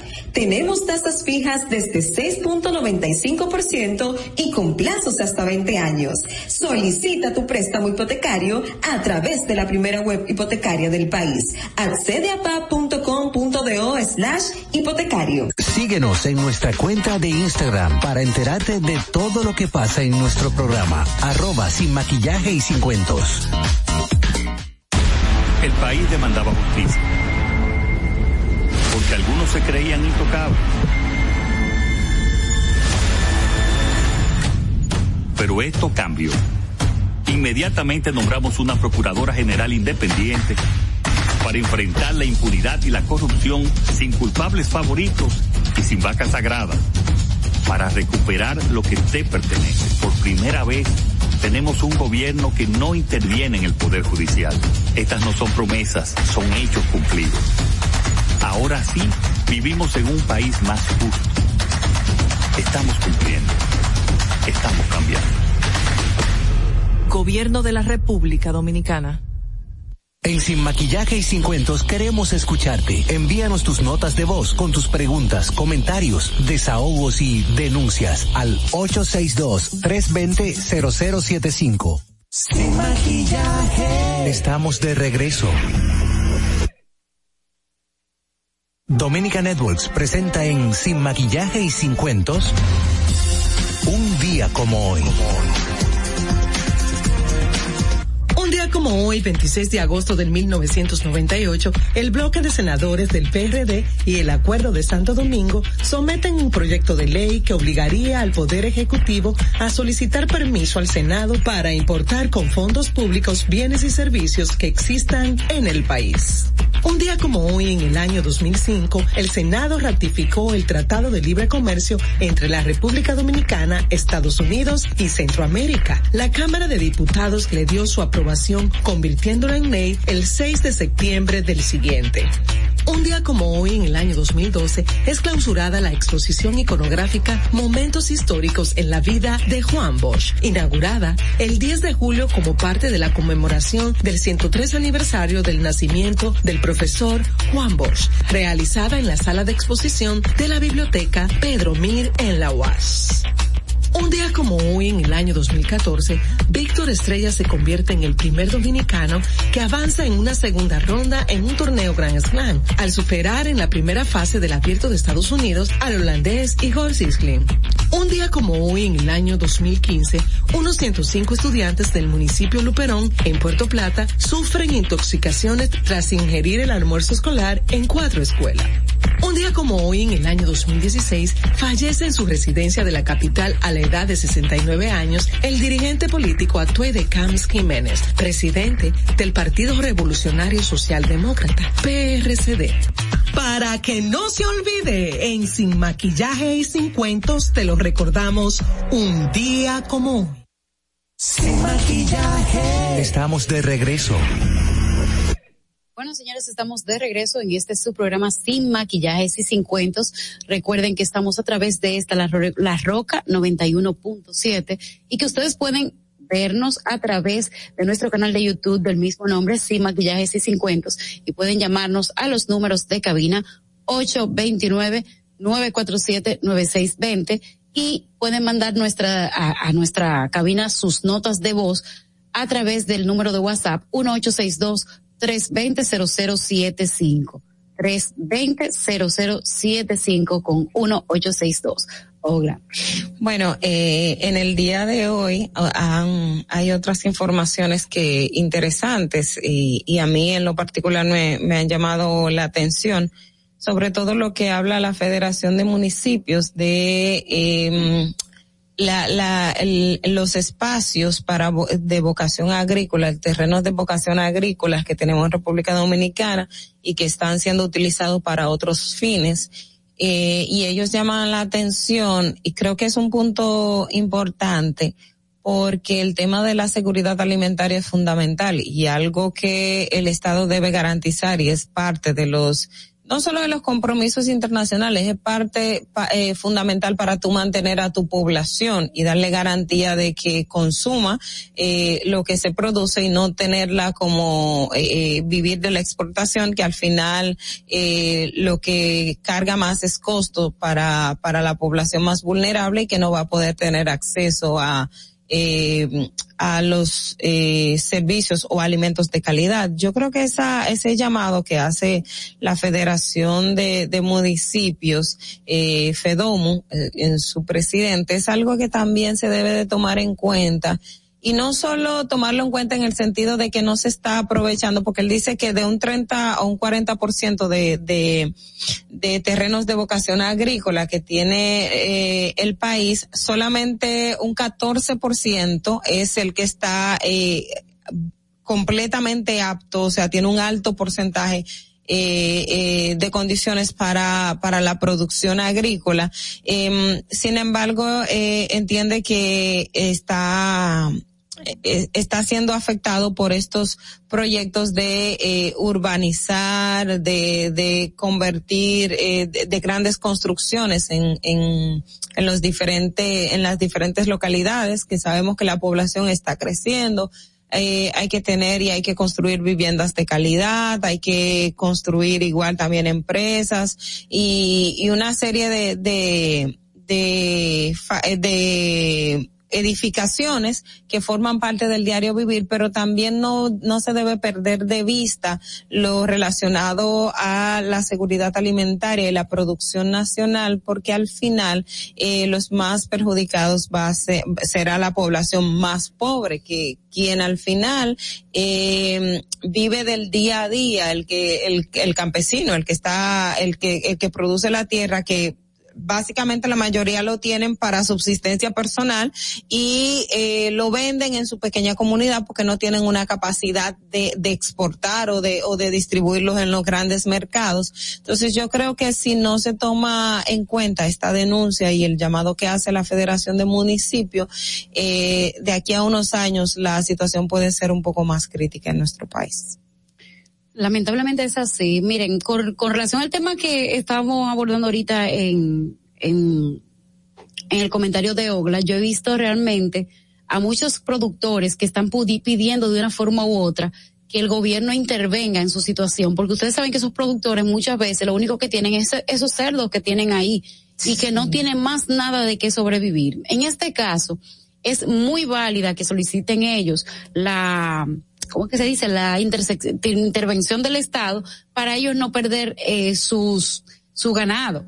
El tema es que el, eh, yo creo que hace como seis meses el presidente Luis Abinader ayudó muchísimo a los productores del sur, los de cebolla y los de granos, uh -huh. porque estaban padeciendo situaciones similares con el tema de la pandemia y él realmente hizo unos créditos y uno en el Banco Agrícola, se les ayudó para que ellos puedan eh, de una forma u otra eh, no perder su inversión ni sus cosechas ni nada. Esto también, estas políticas son necesarias porque en los en los sectores, por ejemplo, así como esta, como alejados de la ciudad y todo, donde hay agricultores que están ahí trabajando la tierra, lo que usted provocaría es que vinieran en un grupo de gente a la capital a trabajar en casa de familia, a trabajar como porteros, sí, y que abandonen lo que está pasando en el campo que es la primera actividad a lo que ellos se dedican por falta de apoyo del gobierno. Lo que debería hacer los gobiernos siempre es hacer un estado que proteja este tipo de producción, este tipo de comercio, porque son los,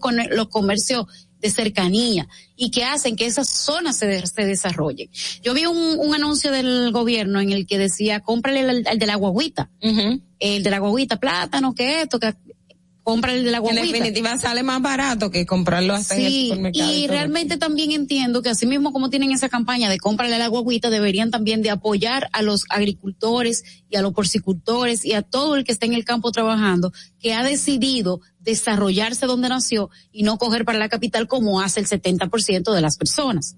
Exacto. Eso, eso... Eh, y, y, con lo que decías, Angeli, eh, eh cuando tú escuchas a, a, un productor de cerdo así lamentarse que a pesar de que le dicen te vamos a pagar, eh, te vamos a retribuir eso, esos recursos y aún así hablar con esa compungido, con pena, te indica que algo no está claro. O sea, tú no le dejaste, eh, está bien, tú le vas a dar de recursos, pero y después de qué va a pasar, que es, es lo que necesitan los porcicultores. Y cuando, cuando un agricultor, un porcicultor se ayuda, no se está ayudando a uno, se está ayudando a muchas familias, porque Exacto. ahí está el que le da la, la comida, ahí está el que vende la carne, ahí está la persona que, que sus familias, o sea, son mucha gente que usted ni siquiera imagina que se está ayudando. Y los no hijos que tiene estudiando en la universidad, que muchos se fajan a trabajar de sol a sol, tienen sus hijos ya sea en, las grandes ciudades, Santo Domingo o, en las provincias cabeceras, para darle una mejor condición de vida y de eso era que, que, que vivía. Entonces,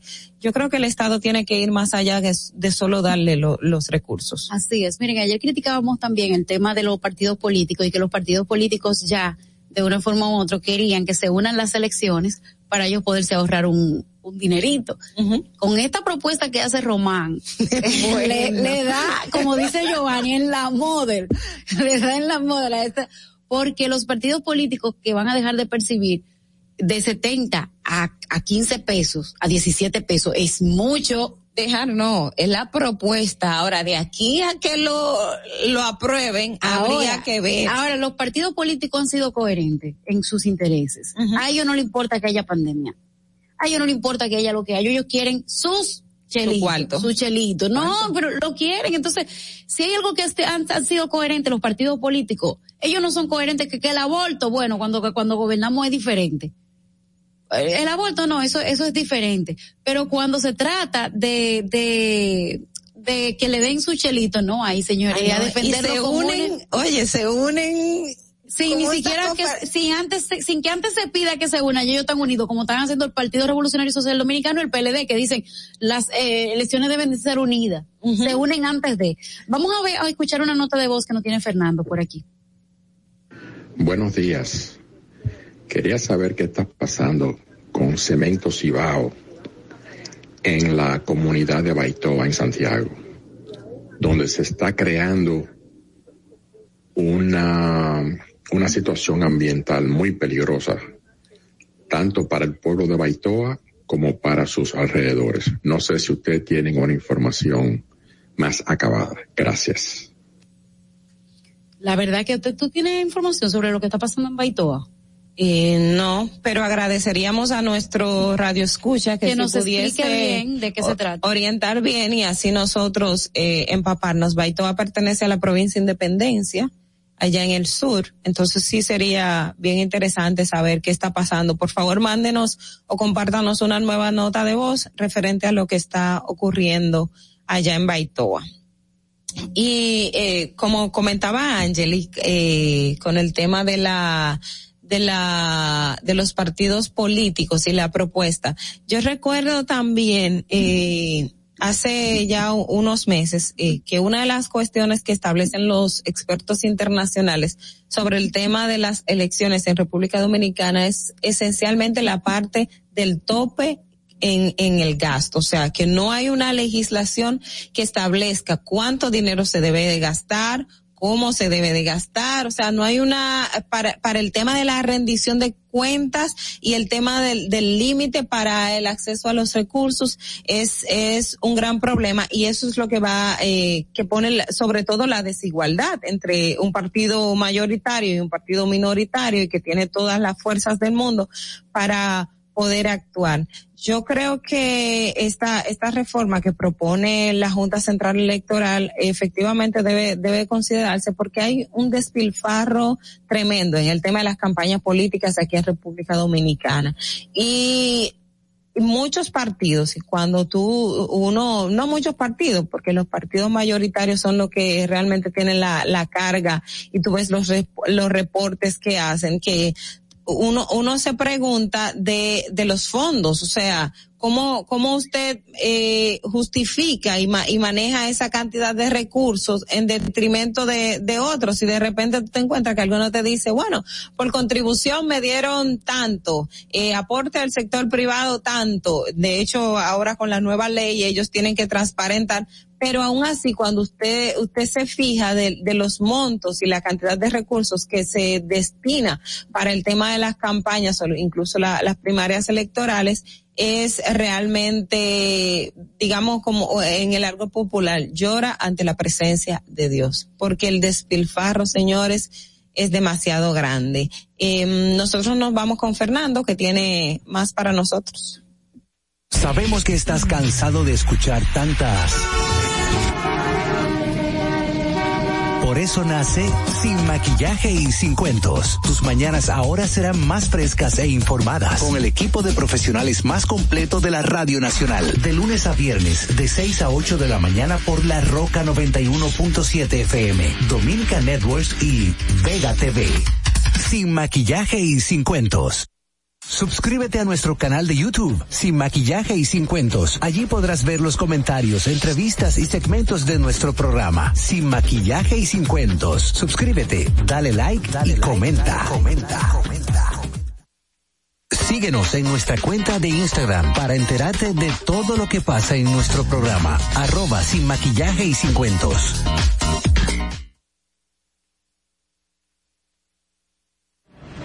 Todos nuestros programas y comentarios, entrevistas y segmentos están en nuestro podcast. Búscanos en tu podcast favorito, Apple Podcast, Spotify y en tu Alexa de Amazon, sin maquillaje y sin cuentos.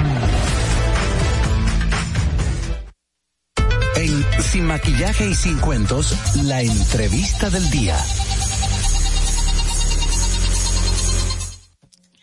Gracias amigos por seguir con nosotros en Sin Maquillaje y Sin Cuentos. Recuerde que estamos a través de la Roca 91.7. También puede comunicarse a nuestra cabina al 829-947-9620 y enviarnos sus notas de voz al 1862 320-0075. Y esta mañana nosotros tenemos una conversación que ustedes saben que los jueves se pone picante porque es un tema interesantísimo y la persona que tenemos con nosotros, nuestra psicoterapeuta sexual y de pareja, Aide Domínguez, hoy nos trae un tema que, eh, que también tiene mucho de qué hablar, de las relaciones de parejas modernas ¿Qué pasa cuando hablamos de pareja moderna y de, dígame, dígame, buenos días?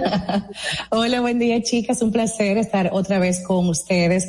Eh, miren, ustedes saben que las parejas de ahora tienen mucha diferenciación de las parejas de antes, de nuestros padres y abuelos, y que mucha gente dice, pero ya emparejarse es un problema, ya uno no sabe qué le va a deparar el futuro, uno tiene muchas inseguridades, hay mucho divorcio, y todo eso es verdad Hoy en día la vida de pareja ha dado un giro importante. Hay variables que antes no existían o no se tomaban tan en cuenta y hay mucha separación, pero eso tiene una explicación. No dije justificación, dije explicación.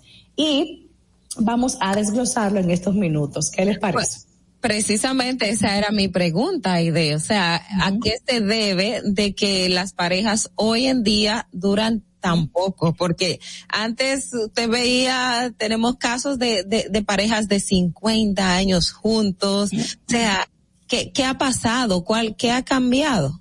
Han cambiado muchas cosas. Primero, los tiempos. Segundo, eh, o sea, me refiero a tiempo en cuanto a tecnología, alcance de la información, contacto social muy fácil por las redes sociales. También hay una, unos cambios en el cerebro humano. Generación tras generación, anatómicamente, estructuralmente, el cerebro va modificándose. Fíjense cómo uno le dice a los niños pequeños, es una Biblia.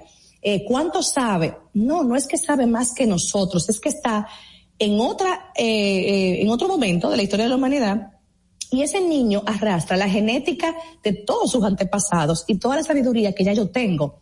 Eso hace cuando nuestros, estos chicos sean adolescentes y adultos jóvenes, tengan una capacidad impresionante de contactar que no tuvimos nosotros o los anteriores a nosotros. Otro punto importante, tenemos hoy menos paciencia y tolerancia a las cosas que no van con nuestro modo de vida.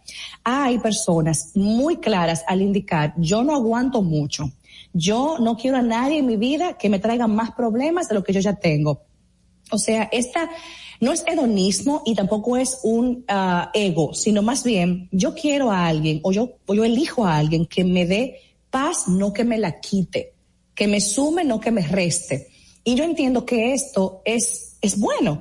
Ahora hay gente que lo malinterpreta y se convierten en gente no tolerante y cualquier detalle, error, defecto que el otro tenga, lo usan en su contra y muchas veces como una excusa para terminar la relación. Hoy en día, las relaciones se ven como desechables prácticamente. No me funcionas, salgo de ti. Tú me das problemas en este sentido, salgo de ti. Cuando una relación se estructura como una obra, Tú haces planos, tú compras un solar, tú haces una planificación de lo que tú quieres. También la vida de pareja se parece a esto. Yo debo contigo construir un vínculo sólido con compromiso y con una formalidad que a los dos nos convenga, haciendo una negociación de ganar-ganar. Pero hay gente que no entra en esa ni siquiera. Eh, Eso iba a preguntarte, eh, ¿cuáles son ese tipo de conductas que anteriormente o que eh, una pareja moderna eh, no, no tolera y que es algo que digamos en la relación de pareja no es una eh, razón o una justificación para una separación, sino que son aspectos que se pueden manejar, pero que en el día de hoy no se están tomando en cuenta. Sí, yo veo mucho eso en consulta, personas que deciden de, de como que de primera línea separémonos y van a separarse de forma amigable. Y de verdad, yo encuentro tantos elementos que son trabajables, que la gente cree que ya son el fin del mundo y son trabajables. Mira, Olga, todo, lo que, Ajá. todo lo que tenga que ver con comportamientos cotidianos de indiferencia, negligencia, frialdad, poco detalle, la comunicación deficiente, eso es trabajable, eso se enseña. La gestión emocional, no, porque explota fácil, no, porque todo le hiede y nada le huele. Eh, el tema del el manejo financiero, eso es educable. Otro punto importante es el manejo de conflictos. Dios mío, cuánta gente que por cualquier quítame esta paja tiran a matar. Señores, los conflictos en pareja son normales y hoy en día muchas parejas jóvenes terminan rápido porque no toleran un problema, porque no toleran una dificultad. Tener dificultad es normal en todo vínculo humano va a pasar. Lo que hace la diferencia en las parejas que perduran es que se comprometen a solucionar y a buscar, obviamente, respuestas para no volver a repetir el error. Básicamente. Aide, también influye en las parejas ese ideal que, que, que se tiene de que cuando se va al matrimonio, o a la, ya sea matrimonio formal o, un, o unión libre, de que el, el, ahí es para ser felices y que si, que si no hay felicidad, entonces eh, esto se acabó. ¿Cómo se describió, se pudiese establecer que una pareja es feliz o no es feliz y cuándo tendría que sí la separación como opción? Muy buen punto. Yo no puedo ir a una relación a que tú me hagas feliz o a que tú tapes mis vacíos existenciales o seas un pseudo mamá o una pseudo papá y me, y me, me ayudes con mis traumas. Una pareja no es para eso. Si bien es una gran ayuda, colaboradora en mi vida, pero una pareja es un acompañante que va conmigo a luchar en buenas y malas, pero los temas personales yo los debo resolver sola. Yo debo trabajar mis deficiencias o mis uh, temas de familia por mi cuenta. Entonces, cuando tú vas a una relación para que tú me hagas feliz, le estás cargando al otro un equipaje muy pesado que tal vez no, no sabe, o sea, cómo te hago feliz, cómo yo me voy a cargar con ser responsable de tu alegría, de tu buen humor, de tu sonrisa. No, dos personas que van juntas a una relación deben ser ya felices con sus vidas, tener buen concepto personal y juntas tendrán una mejor relación. Entonces, tu pregunta de que hay gente que va a ser feliz en una relación es muy válida porque es sumamente común. Y como dije anteriormente, surge un conflicto, un problema, se van rápidamente. Esa es una característica de la relación moderna, el abandono tan rápido ante un conflicto o dificultad. Una pregunta, Ide. Sí. Nosotros los millennials estamos acostumbrados a la inmediatez. Sí. Eso tiene que ver mucho con la, la clase de, de pareja o de relación que tenemos también. Eso influye. La inmediatez, ese es otro punto. Hay una uh, gran cantidad de personas que se atraen por alguien, la atracción es lo primero que sucede, y ya creen, se hacen un guion en su cabeza de, de, todo lo que viene en el futuro sin tener ninguna base, ninguna justificación. O sea, hay una atracción, me gusta, ese es el hombre de mi vida.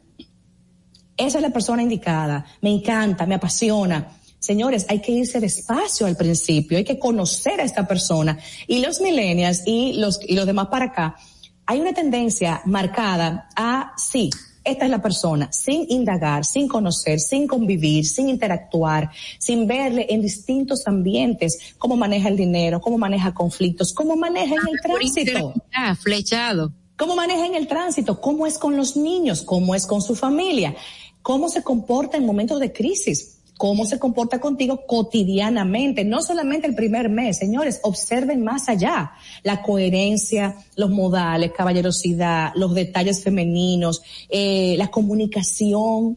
O sea, son tantos detalles que solamente el tiempo va a responder y una interacción obviamente importante. Es decir, Aide, eh, con esto que, que, que nos planteas, usualmente, anteriormente, se utilizaba mucho el tema de que a la hora de una pareja tomar la decisión de casarse, por ambos, por ambas vías, ya sean los padres o el mismo interesado, iban a consultar con personas de la comunidad, con personas allegadas a, a la pareja con la cual se va a involucrar. la iglesia. esos detalles, eh, en la actualidad, se deben tomar en cuenta y, son importantes a la hora de formar eh, una relación de pareja. Mira, hay una característica social actualmente a nivel de, salud mental. La gente eh, con la, el, nivel de baja autoestima que existe, hay muy poca discreción. Y la gente desde que tiene un, una información de otro en sus manos, señores, eso es impresionante.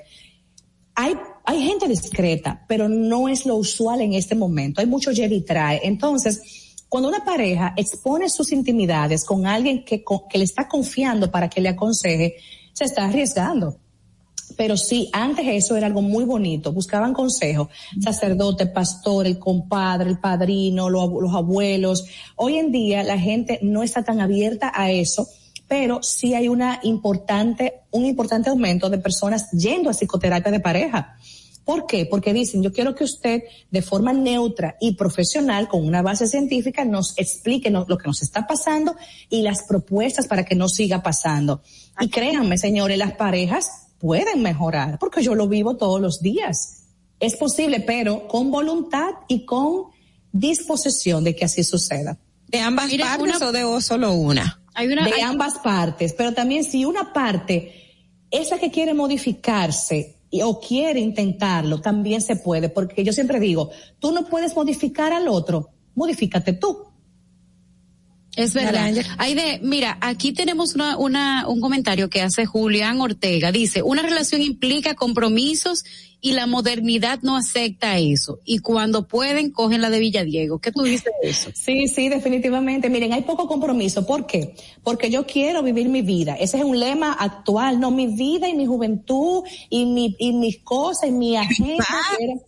quiero autonomía. No quiero bregar con casa. No quiero bregar con muchachos. No quiero, Señores, porque estructurar una familia es también sacrificar, hay que construir en base a lo que yo doy para esa construcción, pero hoy efectivamente hay un hedonismo impresionante. Yo no quiero otra noche, yo no quiero lío, no quiero problemas, no quiero gente que me joda, perdóneme la palabra, eh, pero así lo dicen.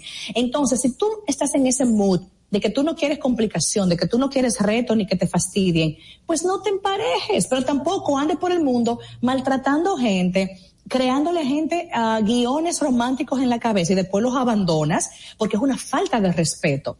Y es una falta de consideración al que sí quiere formar familia. Entonces, eso también sucede mucho. No compromiso, pero también pasa que ese de no compromiso tiene su disposición o se pone en un, en un ánimo de me acuesto con uno, otro, otra, otra, otra, o sea, ando de cama en cama, porque no quiero el compromiso, pero quiero el placer pero de una persona. Entonces, una, una pregunta y de con relación a eso, ok, somos jóvenes, queremos uh -huh. eh, eh, vivir nuestros momentos y todo sí. lo demás, pero en una, de una forma u otra, ¿esto cambiará con los, con los años? o eso se va a mantener así porque por ejemplo en el caso en el caso que está adoptando la nueva modernidad de relaciones es uh -huh. parecido a lo que ha pasado siempre en en España uh -huh. en España después de los 40 la gente termina casándose pero por ahora es brincar sí sí efectivamente yo creo que yo, yo tengo esperanzas de que sí. Viendo lo que la pandemia nos ha dejado, una salud mental muy golpeada, unas relaciones muy vulnerables y unas familias que están en muchas en precipicios emocionales, yo creo que la gente se va a concientizar poquito a poco de que el estar en contacto con alguien, y digo alguien como algo simple, pero con personas, me refiero.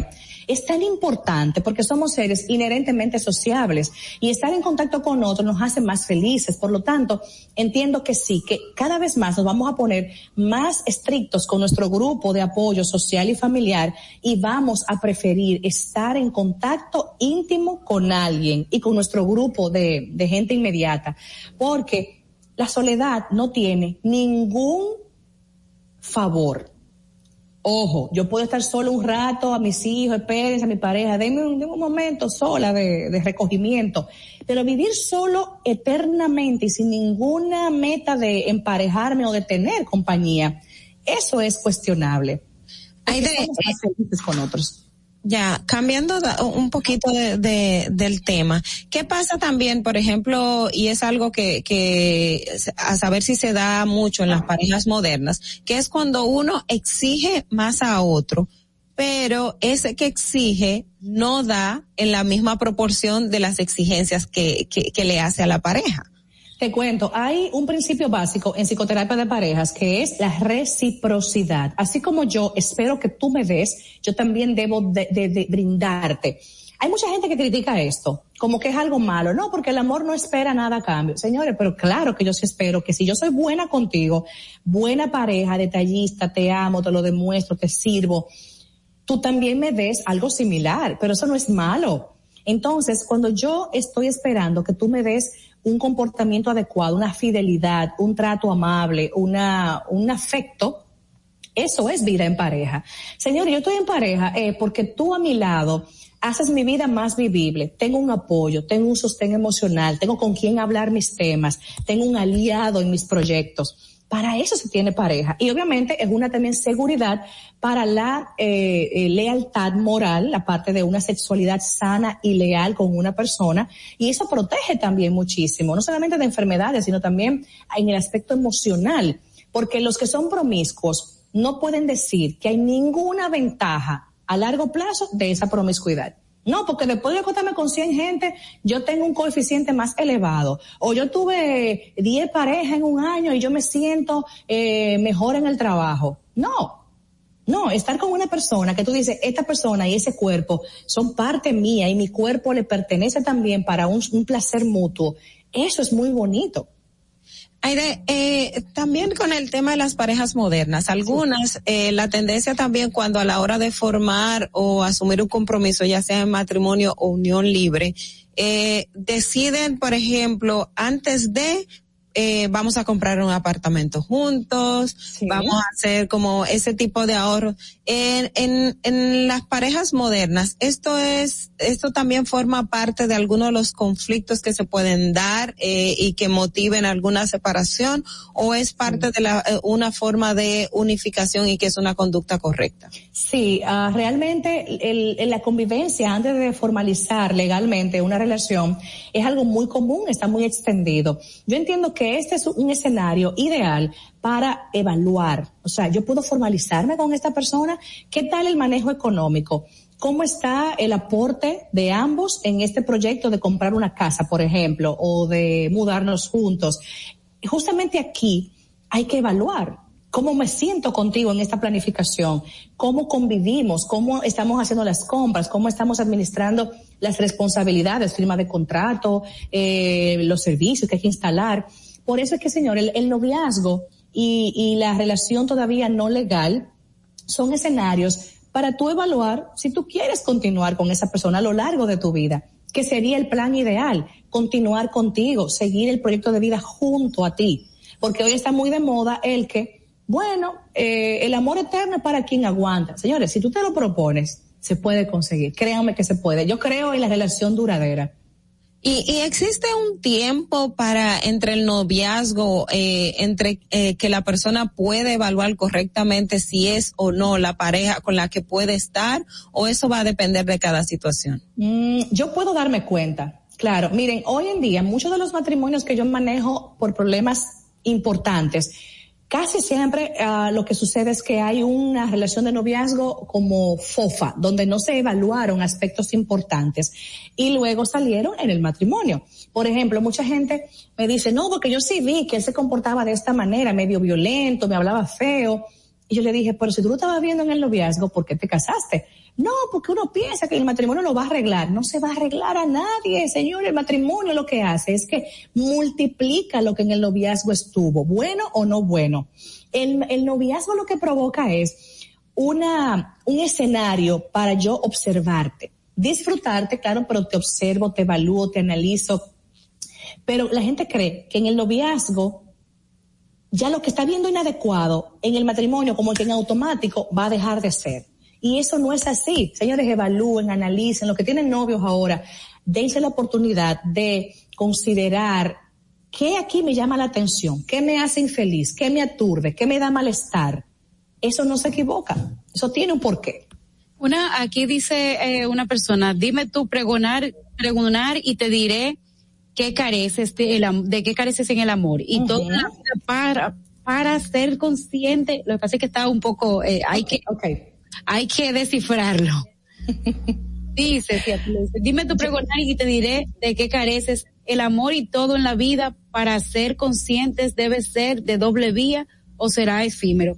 Mire, aquí yo, yo de verdad eh, me gustaría preguntarle, tomando ese comentario como, como de referencia, yo creo que eh, el, el, las personas que están acostumbrados a esta inmediatez, que era lo que te preguntaba ahorita, realmente no quieren algo duradero, porque quieren cambiar todo el tiempo, así mismo como se cambia la ropa de, de, de un estado de Instagram, como reciben un mensaje de WhatsApp, porque por ejemplo, tú estás ahí con una persona, si esa persona te, tú le escribiste y no te contestó, es una ansiedad de que esa persona no te contestó. Ay, Dios mío, sí.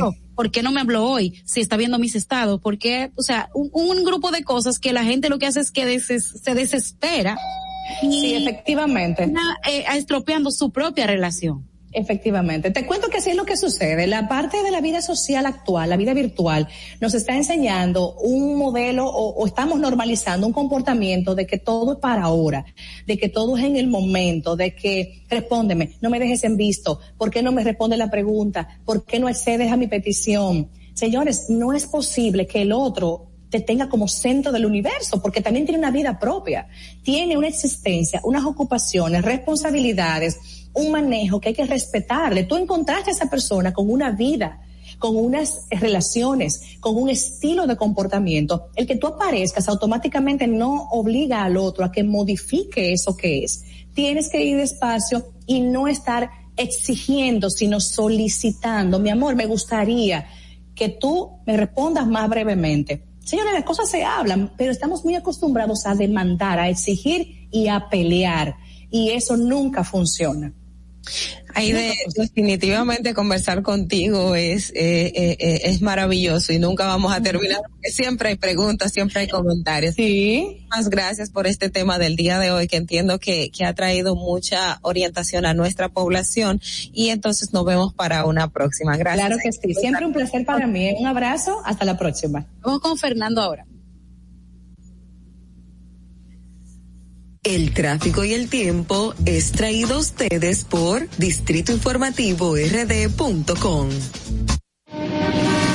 Y ahora en Sin Maquillaje y Sin Cuentos, el tráfico y el tiempo. Así se encuentra el tráfico y el tiempo a esta hora de la mañana en Santo Domingo.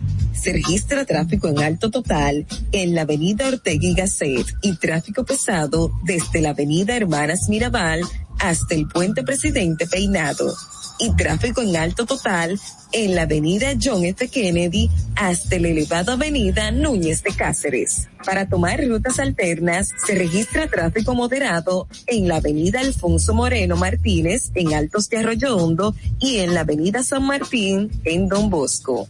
Te recordamos que las distracciones al volante son peligrosas. Deja tu celular mientras vas conduciendo. Así las calles y carreteras serán más seguras para todos. Para el estado del tiempo en el Gran Santo Domingo, estará mayormente soleado con una temperatura de 23 grados y una máxima de 31 grados. Hasta aquí el estado del tráfico y el tiempo. Soy Nicole Tamares. Sigan disfrutando de Sin Maquillaje.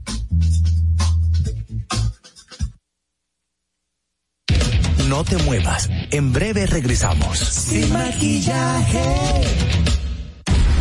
Encontramos programas sociales del gobierno que te obligaban a quedarte como estabas y no te ayudaban a progresar. En menos de un año creamos Supérate, que te ayuda a que un día no necesites más ayuda. Supérate es un programa de capacitación que te permite ser libre, te da el doble de ayuda para hacer tu sueño realidad. Hoy beneficiamos a 500 mil personas más. Estas No son promesas, son hechos. Ahora sí tiene con qué progresar. Estamos cumpliendo. Estamos cambiando. Gobierno de la República Dominicana. Tu primer hogar te llena el corazón. Los expertos hipotecarios de la Asociación Popular de Ahorros y Préstamos están listos para asesorarte a la hora de adquirir tu préstamo hipotecario. Y puedes decir, mi casa mía de mi propiedad.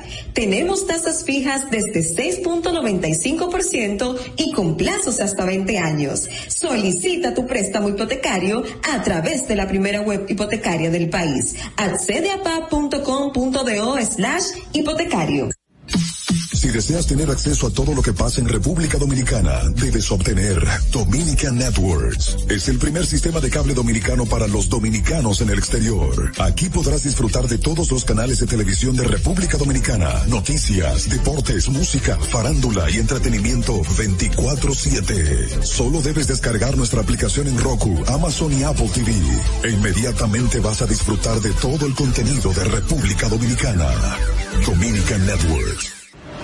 Todos nuestros programas y comentarios, entrevistas y segmentos están en nuestro podcast. Búscanos en tu podcast favorito, Apple Podcast, Spotify y en tu Alexa de Amazon, sin maquillaje y sin cuentos. Ahí mismito donde estás. O tal vez aquí, recostado bajo una pata de coco. O en la arena tomando el sol. O dentro del agua, no muy al fondo. O simplemente caminando por la orilla. Ahí mismo, abre tu nueva cuenta móvil BH de León, 100% digital y sin costo. La creas en minutos con cero pesos desde Móvil Banking Personal. Ábrela donde quieras, solo necesitas tu celular. Banco BH de León. Sin maquillaje. Estamos de regreso. Gracias por seguir con nosotros en Sin Maquillaje y Sin Cuentos. Recuerde la sintonía a través de la Roca 91.7 FM. También nuestra página en YouTube de Sin Maquillaje y Sin Cuentos. También recuerden, señores, comunicarse con nosotros en cabina al 829-947-9620 y enviarnos sus notas de voz al 1862-320-0075, que precisamente en este momento vamos a escuchar una que nos llegó. Buenos días, buenos días. Cuando la persona que mandó la nota de voz se refería a Baitoa, se refería a Baitoa en Santiago, donde está la cementera Cibao. Eso es un aclarando por lo que escuché. Y lo segundo es de la única manera en que eh, se le puede acabar el relajito a los partidos políticos es el corte de la finanza porque no hay un control sobre eso y solo se utiliza para francachela y para los amiguitos del partido repartir los sobrecitos y eso es en el, el, momento que se reparten, porque hay unos cuartos que, que no se sabe para dónde vayas a parar. Un, que es la gran parte de eso. que es la gran parte. Ay, sí. Miren, déjenme compartir con ustedes. Ustedes saben que eh, yo soy una defensora de la, de la municipalidad y en especial de lo que ocurre en Santo Domingo Este, porque es el lugar de donde eh, vengo. Y en Santo Domingo Este, el ayuntamiento eh, que dirige el señor alcalde Manuel Jiménez, ha eh, comenzado un plan de recuperación de los espacios públicos. A mí me parece genial el hecho de que haya un plan para recuperar los espacios públicos, igual que como está ocurriendo aquí en el Distrito Nacional con el tema de, de la Duarte, por ejemplo. O sea, es tétrico andar en la Duarte y tener que tirarse a la calle para combatir con los automóviles porque las aceras estén tomadas por comerciantes improvisados. Eso está muy bien. Yo estoy de acuerdo con que este tipo de cosas se hagan porque los municipios crecen a medida que pueden controlar lo que pasa en ellos. Ahora bien, ¿qué está pasando en Santo Domingo Este? En Santo Domingo Este, las fuerzas del orden que eh, están en la, en la, en la división de recuperación de espacios públicos, creo que es del, de la alcaldía de, de, de Santo Domingo Este, están iniciando y yo les tengo por aquí un videíto eh, que no que luego me va a poner eh, Fernando donde se aprecia cuál es la situación que se tiene después del, del videíto. Entonces yo eh, vamos Ogla y yo a comentar lo que está pasando. Fernando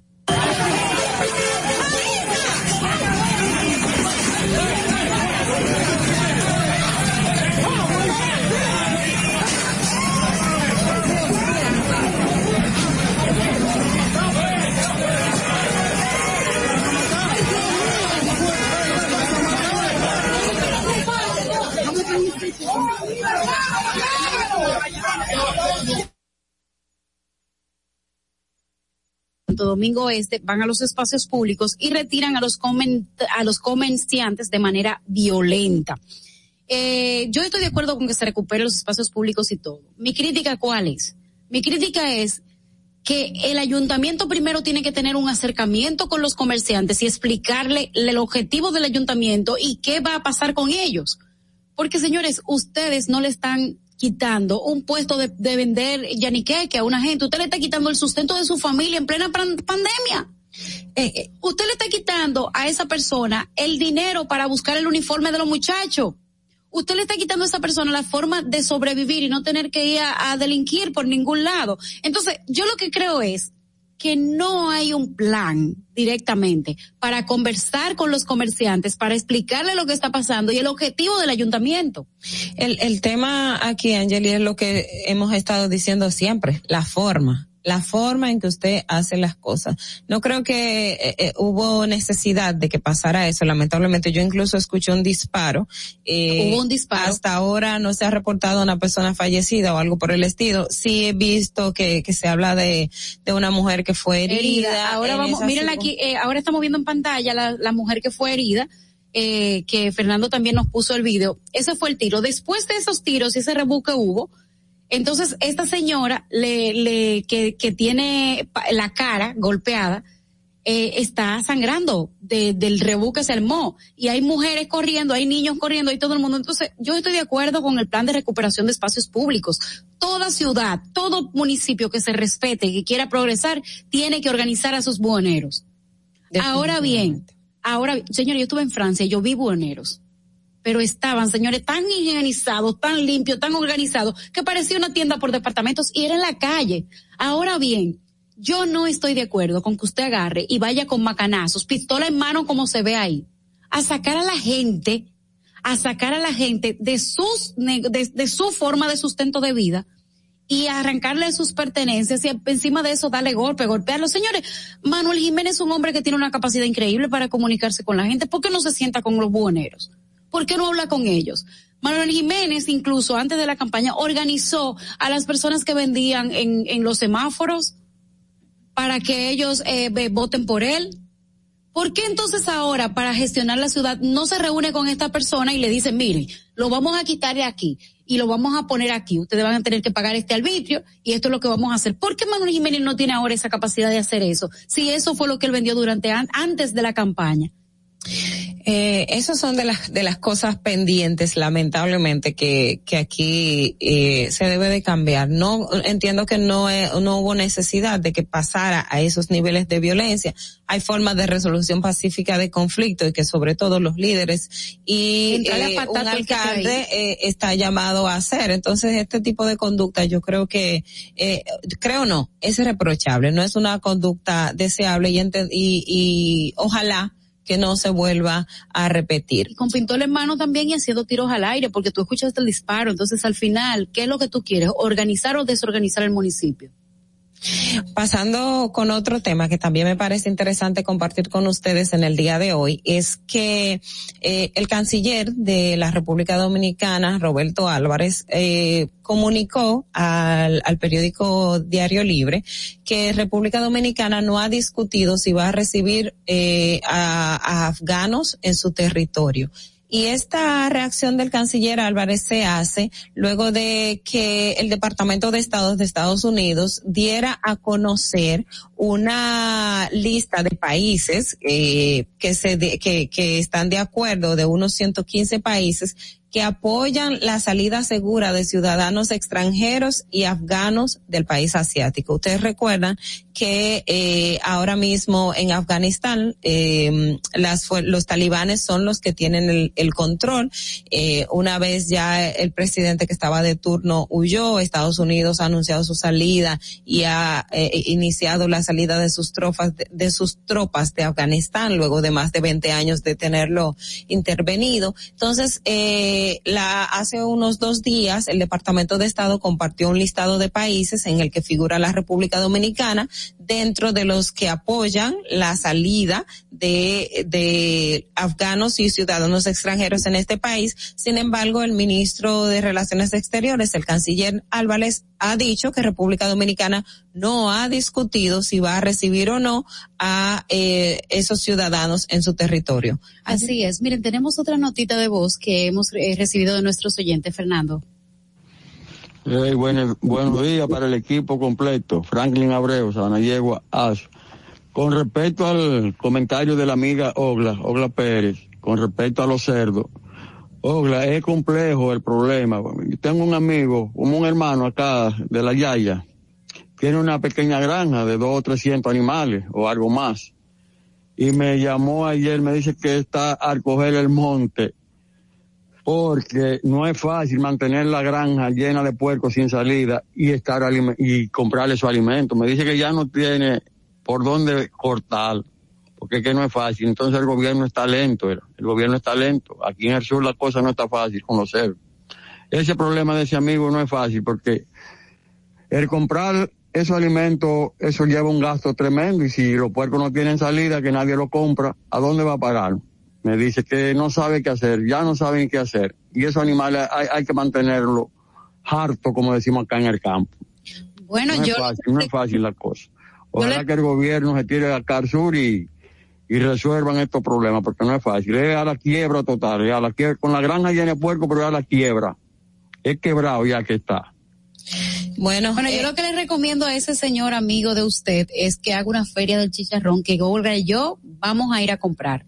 Porque si él agarra y hace una feria de chicharrón en esa comunidad, no hay quien se resiste a esta carnita, señores. La hay de chicharrón light, porque tampoco vamos to, to, todo tipo de chicharrón, chicharrón light. Nosotros vamos a encargarnos de ir a comprar, ser dos de las de, de, las clientas que van a comprar ese chicharrón. ¿Qué Pero, tú recomiendas, Ogla? Eh, sí, es, esa es una, es una, una, una alternativa, pero efectivamente es como él plantea. O sea, la situación es más crítica de lo que nosotros estamos viendo y el Estado debe volcarse a ayudar, ayudar no solamente con la fotico y que dimos tanto dinero, no, es que la necesidad es real y es la población más necesitada la que la está padeciendo. Miren, eh, ya para finalizar, porque ya nos están haciendo seña aquí, eh, dice aquí un comentario, con estos, en estos tiempos es una pena que antes de llegar son tan buenos y después de que llegan se olvidan de sus promesas, dice Julián Ortega. Muchísimas gracias, señores, a todos los que estuvieron en el chat de WhatsApp en el chat de eh, Sin Maquillaje y Sin Cuentas a través de YouTube,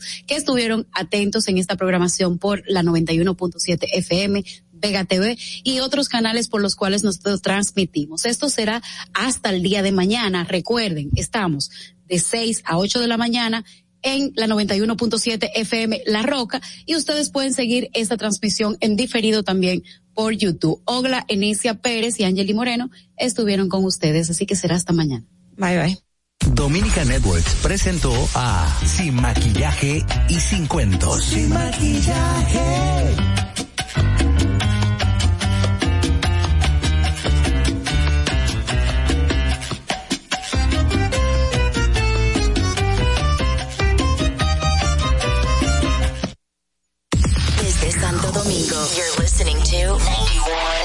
La Roca. 91.7. I love the summertime. Oh yeah.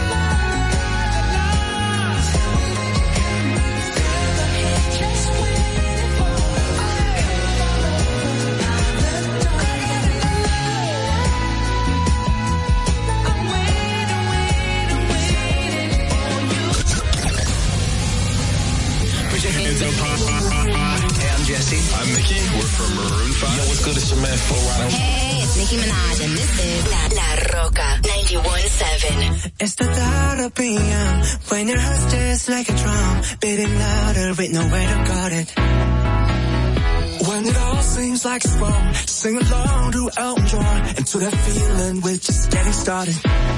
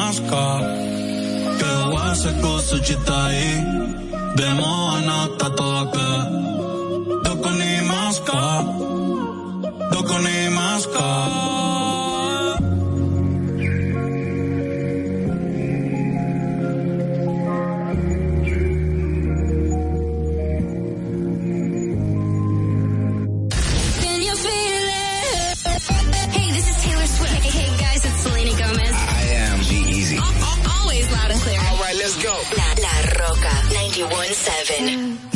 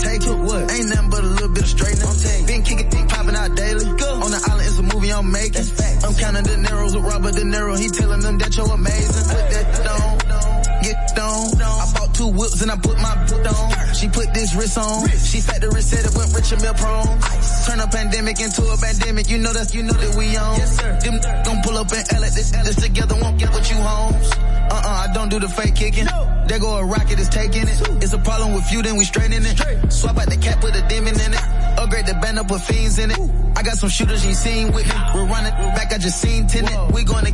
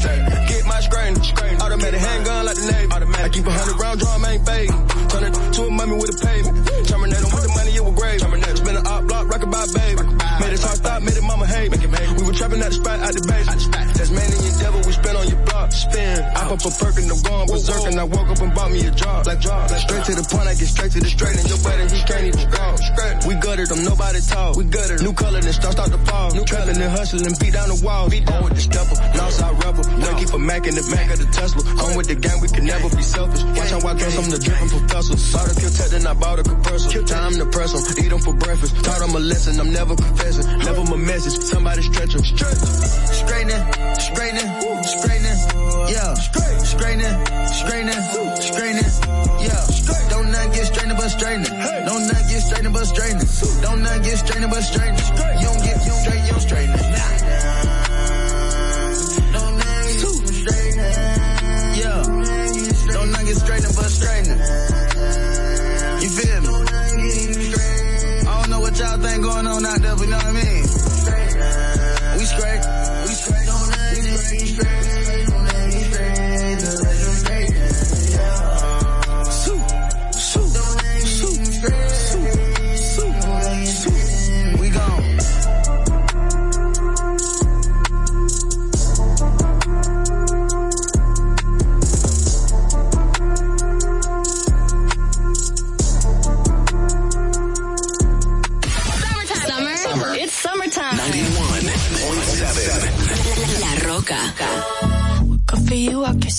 really easily.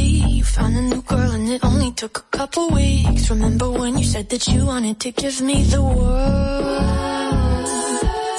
And good for you, I guess that you've been working on yourself. I guess the therapist I found for you, she really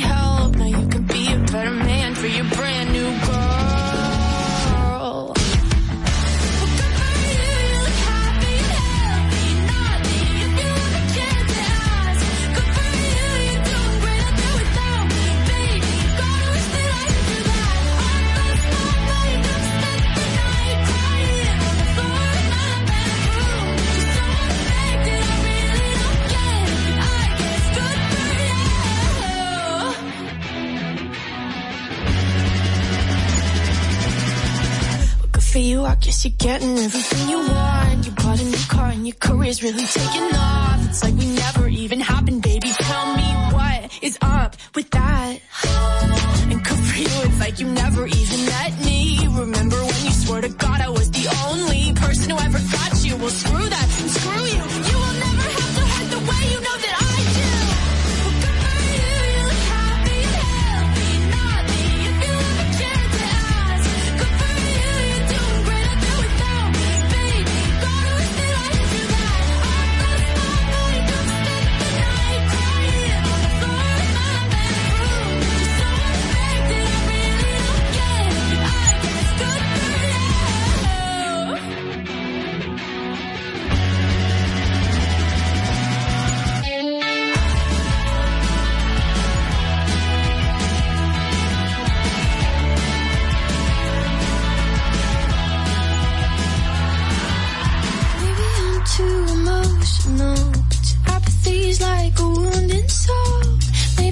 to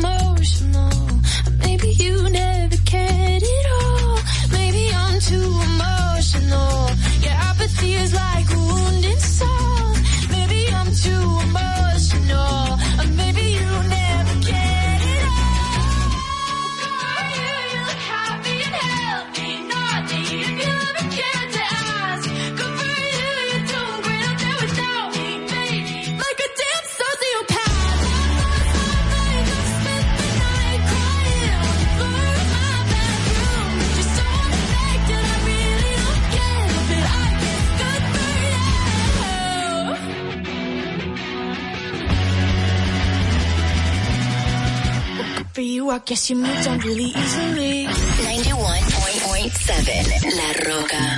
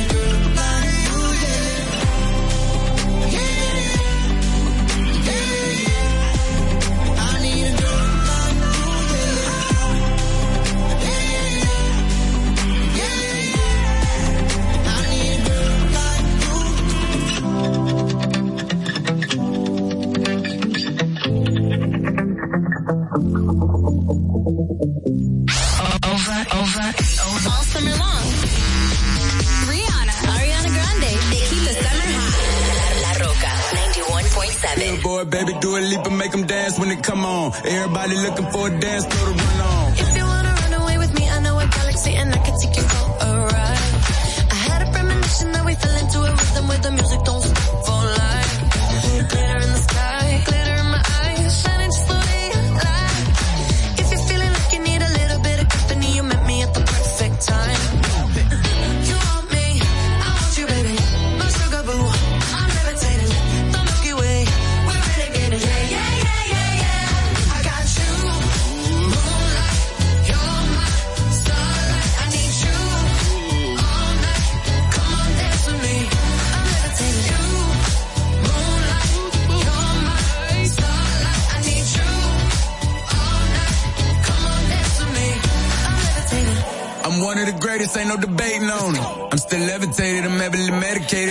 I gave them love and they end up hating on me. Oh. She told me she loved me and she been waiting, been fighting hard for your love and I'm running thin on my patience. Needing someone to hug, even took it back to the basics. You see what you got me out here doing? You might have threw me off, but can't nobody stop the movement. Uh-uh, let's go. Left foot, right foot, levitating. Pop stars, do a leap with the baby. I had to lace my shoes for all the blessings I was chasing. If I ever slip, I fall into a better situation. So catch up. Go put some cheese on it, get out and get your bread up. They always leaving you far, but you run together. Weight of the world on my shoulders, I kept my head up. Now baby, stand up, cause girl, you.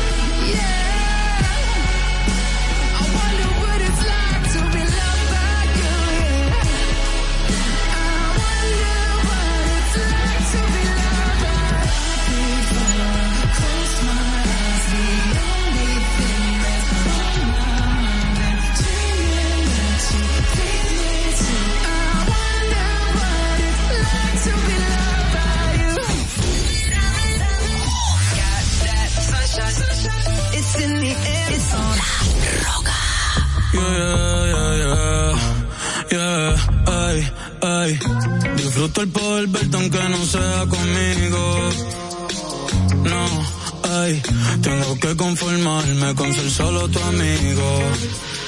Siempre pensando en tu nombre, vivo distraído. Volví, me enamoré y resulta que es prohibido. Más adelante vivente, pero no me he movido.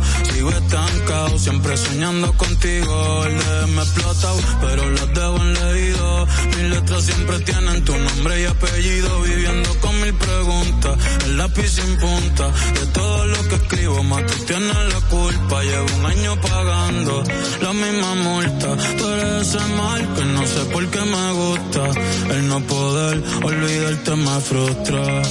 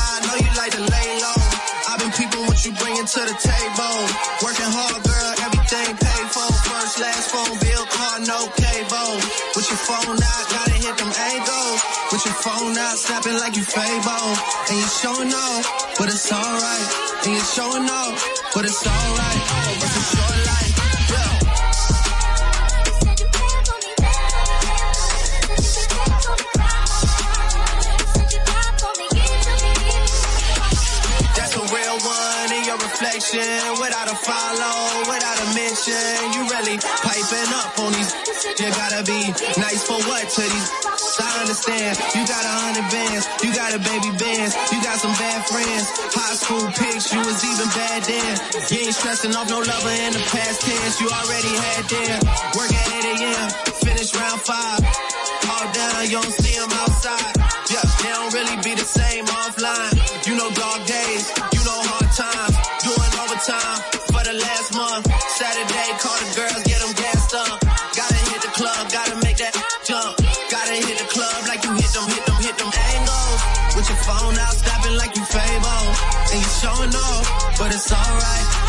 showing off, but it's alright. It's a short life.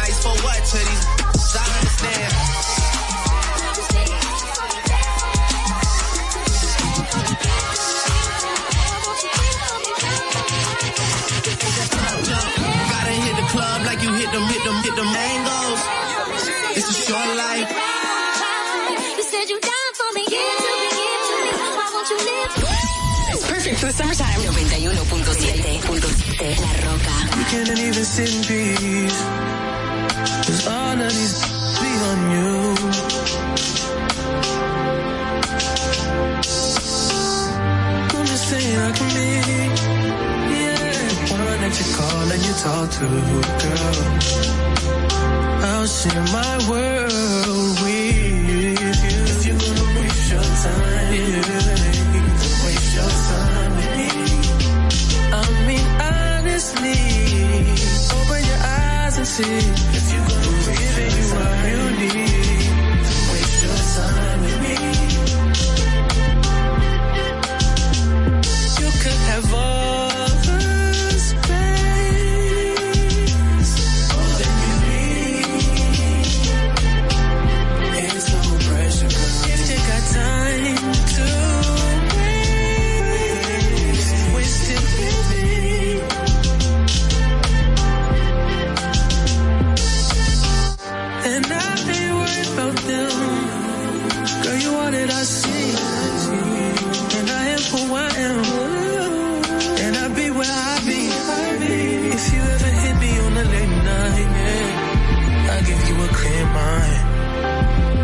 some insight. I'll share my world with you.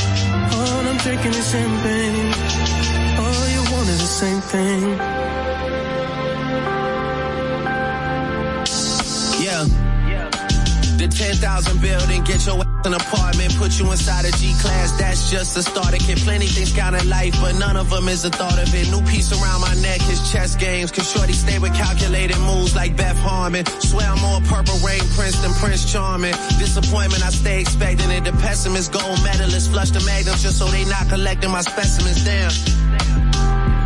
Way she with Poppy, man, you would think she's a veteran on remembrance. Cleaning lady, sweep the room daily for all the evidence of everything I ever did. Do they have a pool there? Do they have a gym there? You used to do skincare, but now you do swimwear. Your ex-roommate got a condo that's downtown, but she got no furniture in her crib. I've been there. Checkmate, even though you hate that I even check I still get an E for effort. Only time I play the back and forth is a Leah record. If I let you talk first and nobody is speaking second. Fluent in passive aggression, that's why you acting dismissive. Hearing me out for once will require you actually listen. Damn. The boy is back, I never turn my back. I just slapped him, so now all that they see is my back. Say that damn Maybach bands with me in the back. When I wasn't accurate, I still couldn't clean up my act. Whenever I tell the truth, you feel like you being attacked, but that come with being attached. So how about we leave it at that? If you're gonna waste your time, then waste your time with me.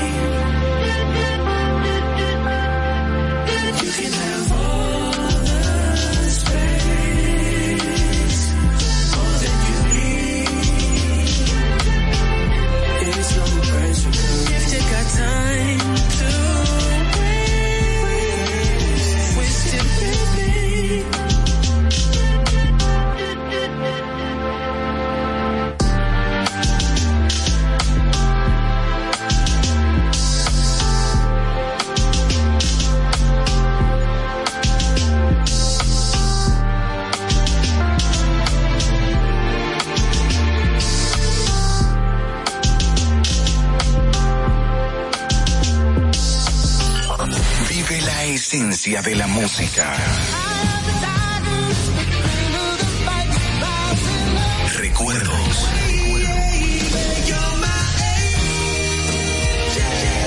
Emociones.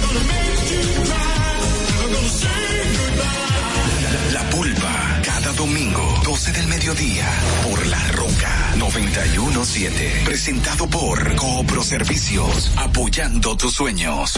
¿Te enteraste? En Coopro Servicios, las tres últimas cuotas son gratis. Al solicitar tu préstamo para comprar tu vehículo, las tres últimas cuotas son gratis. Además de que te aprueban tu préstamo rapidísimo. El mismo día sales montado, con seguro incluido, sin intereses. Busca más información en nuestras redes sociales como Coopro Servicios RD o llamando al 809-4720777 o vía WhatsApp 809-4720777. No te olvides, en Coopro Servicios, las tres últimas cuotas de tu préstamo de vehículo son gratis. Coopro Servicios, apoyando tus sueños. Uniformes Batiza, única tienda con todo tipo de uniformes en existencia y por encargos. 42 años siendo líderes en el mercado dominicano, en la venta al detalle y al por mayor de uniformes tradicionales y personalizados, bordado, serigrafía y sublimación. Visítanos en cualquiera de nuestras sucursales en Santo Domingo, Avenida Mella, Naco y Punta Cana. Síguenos en las redes sociales, arroba uniformes batiza. Tu imagen corporativa en manos de expertos. Uniformes Batiza.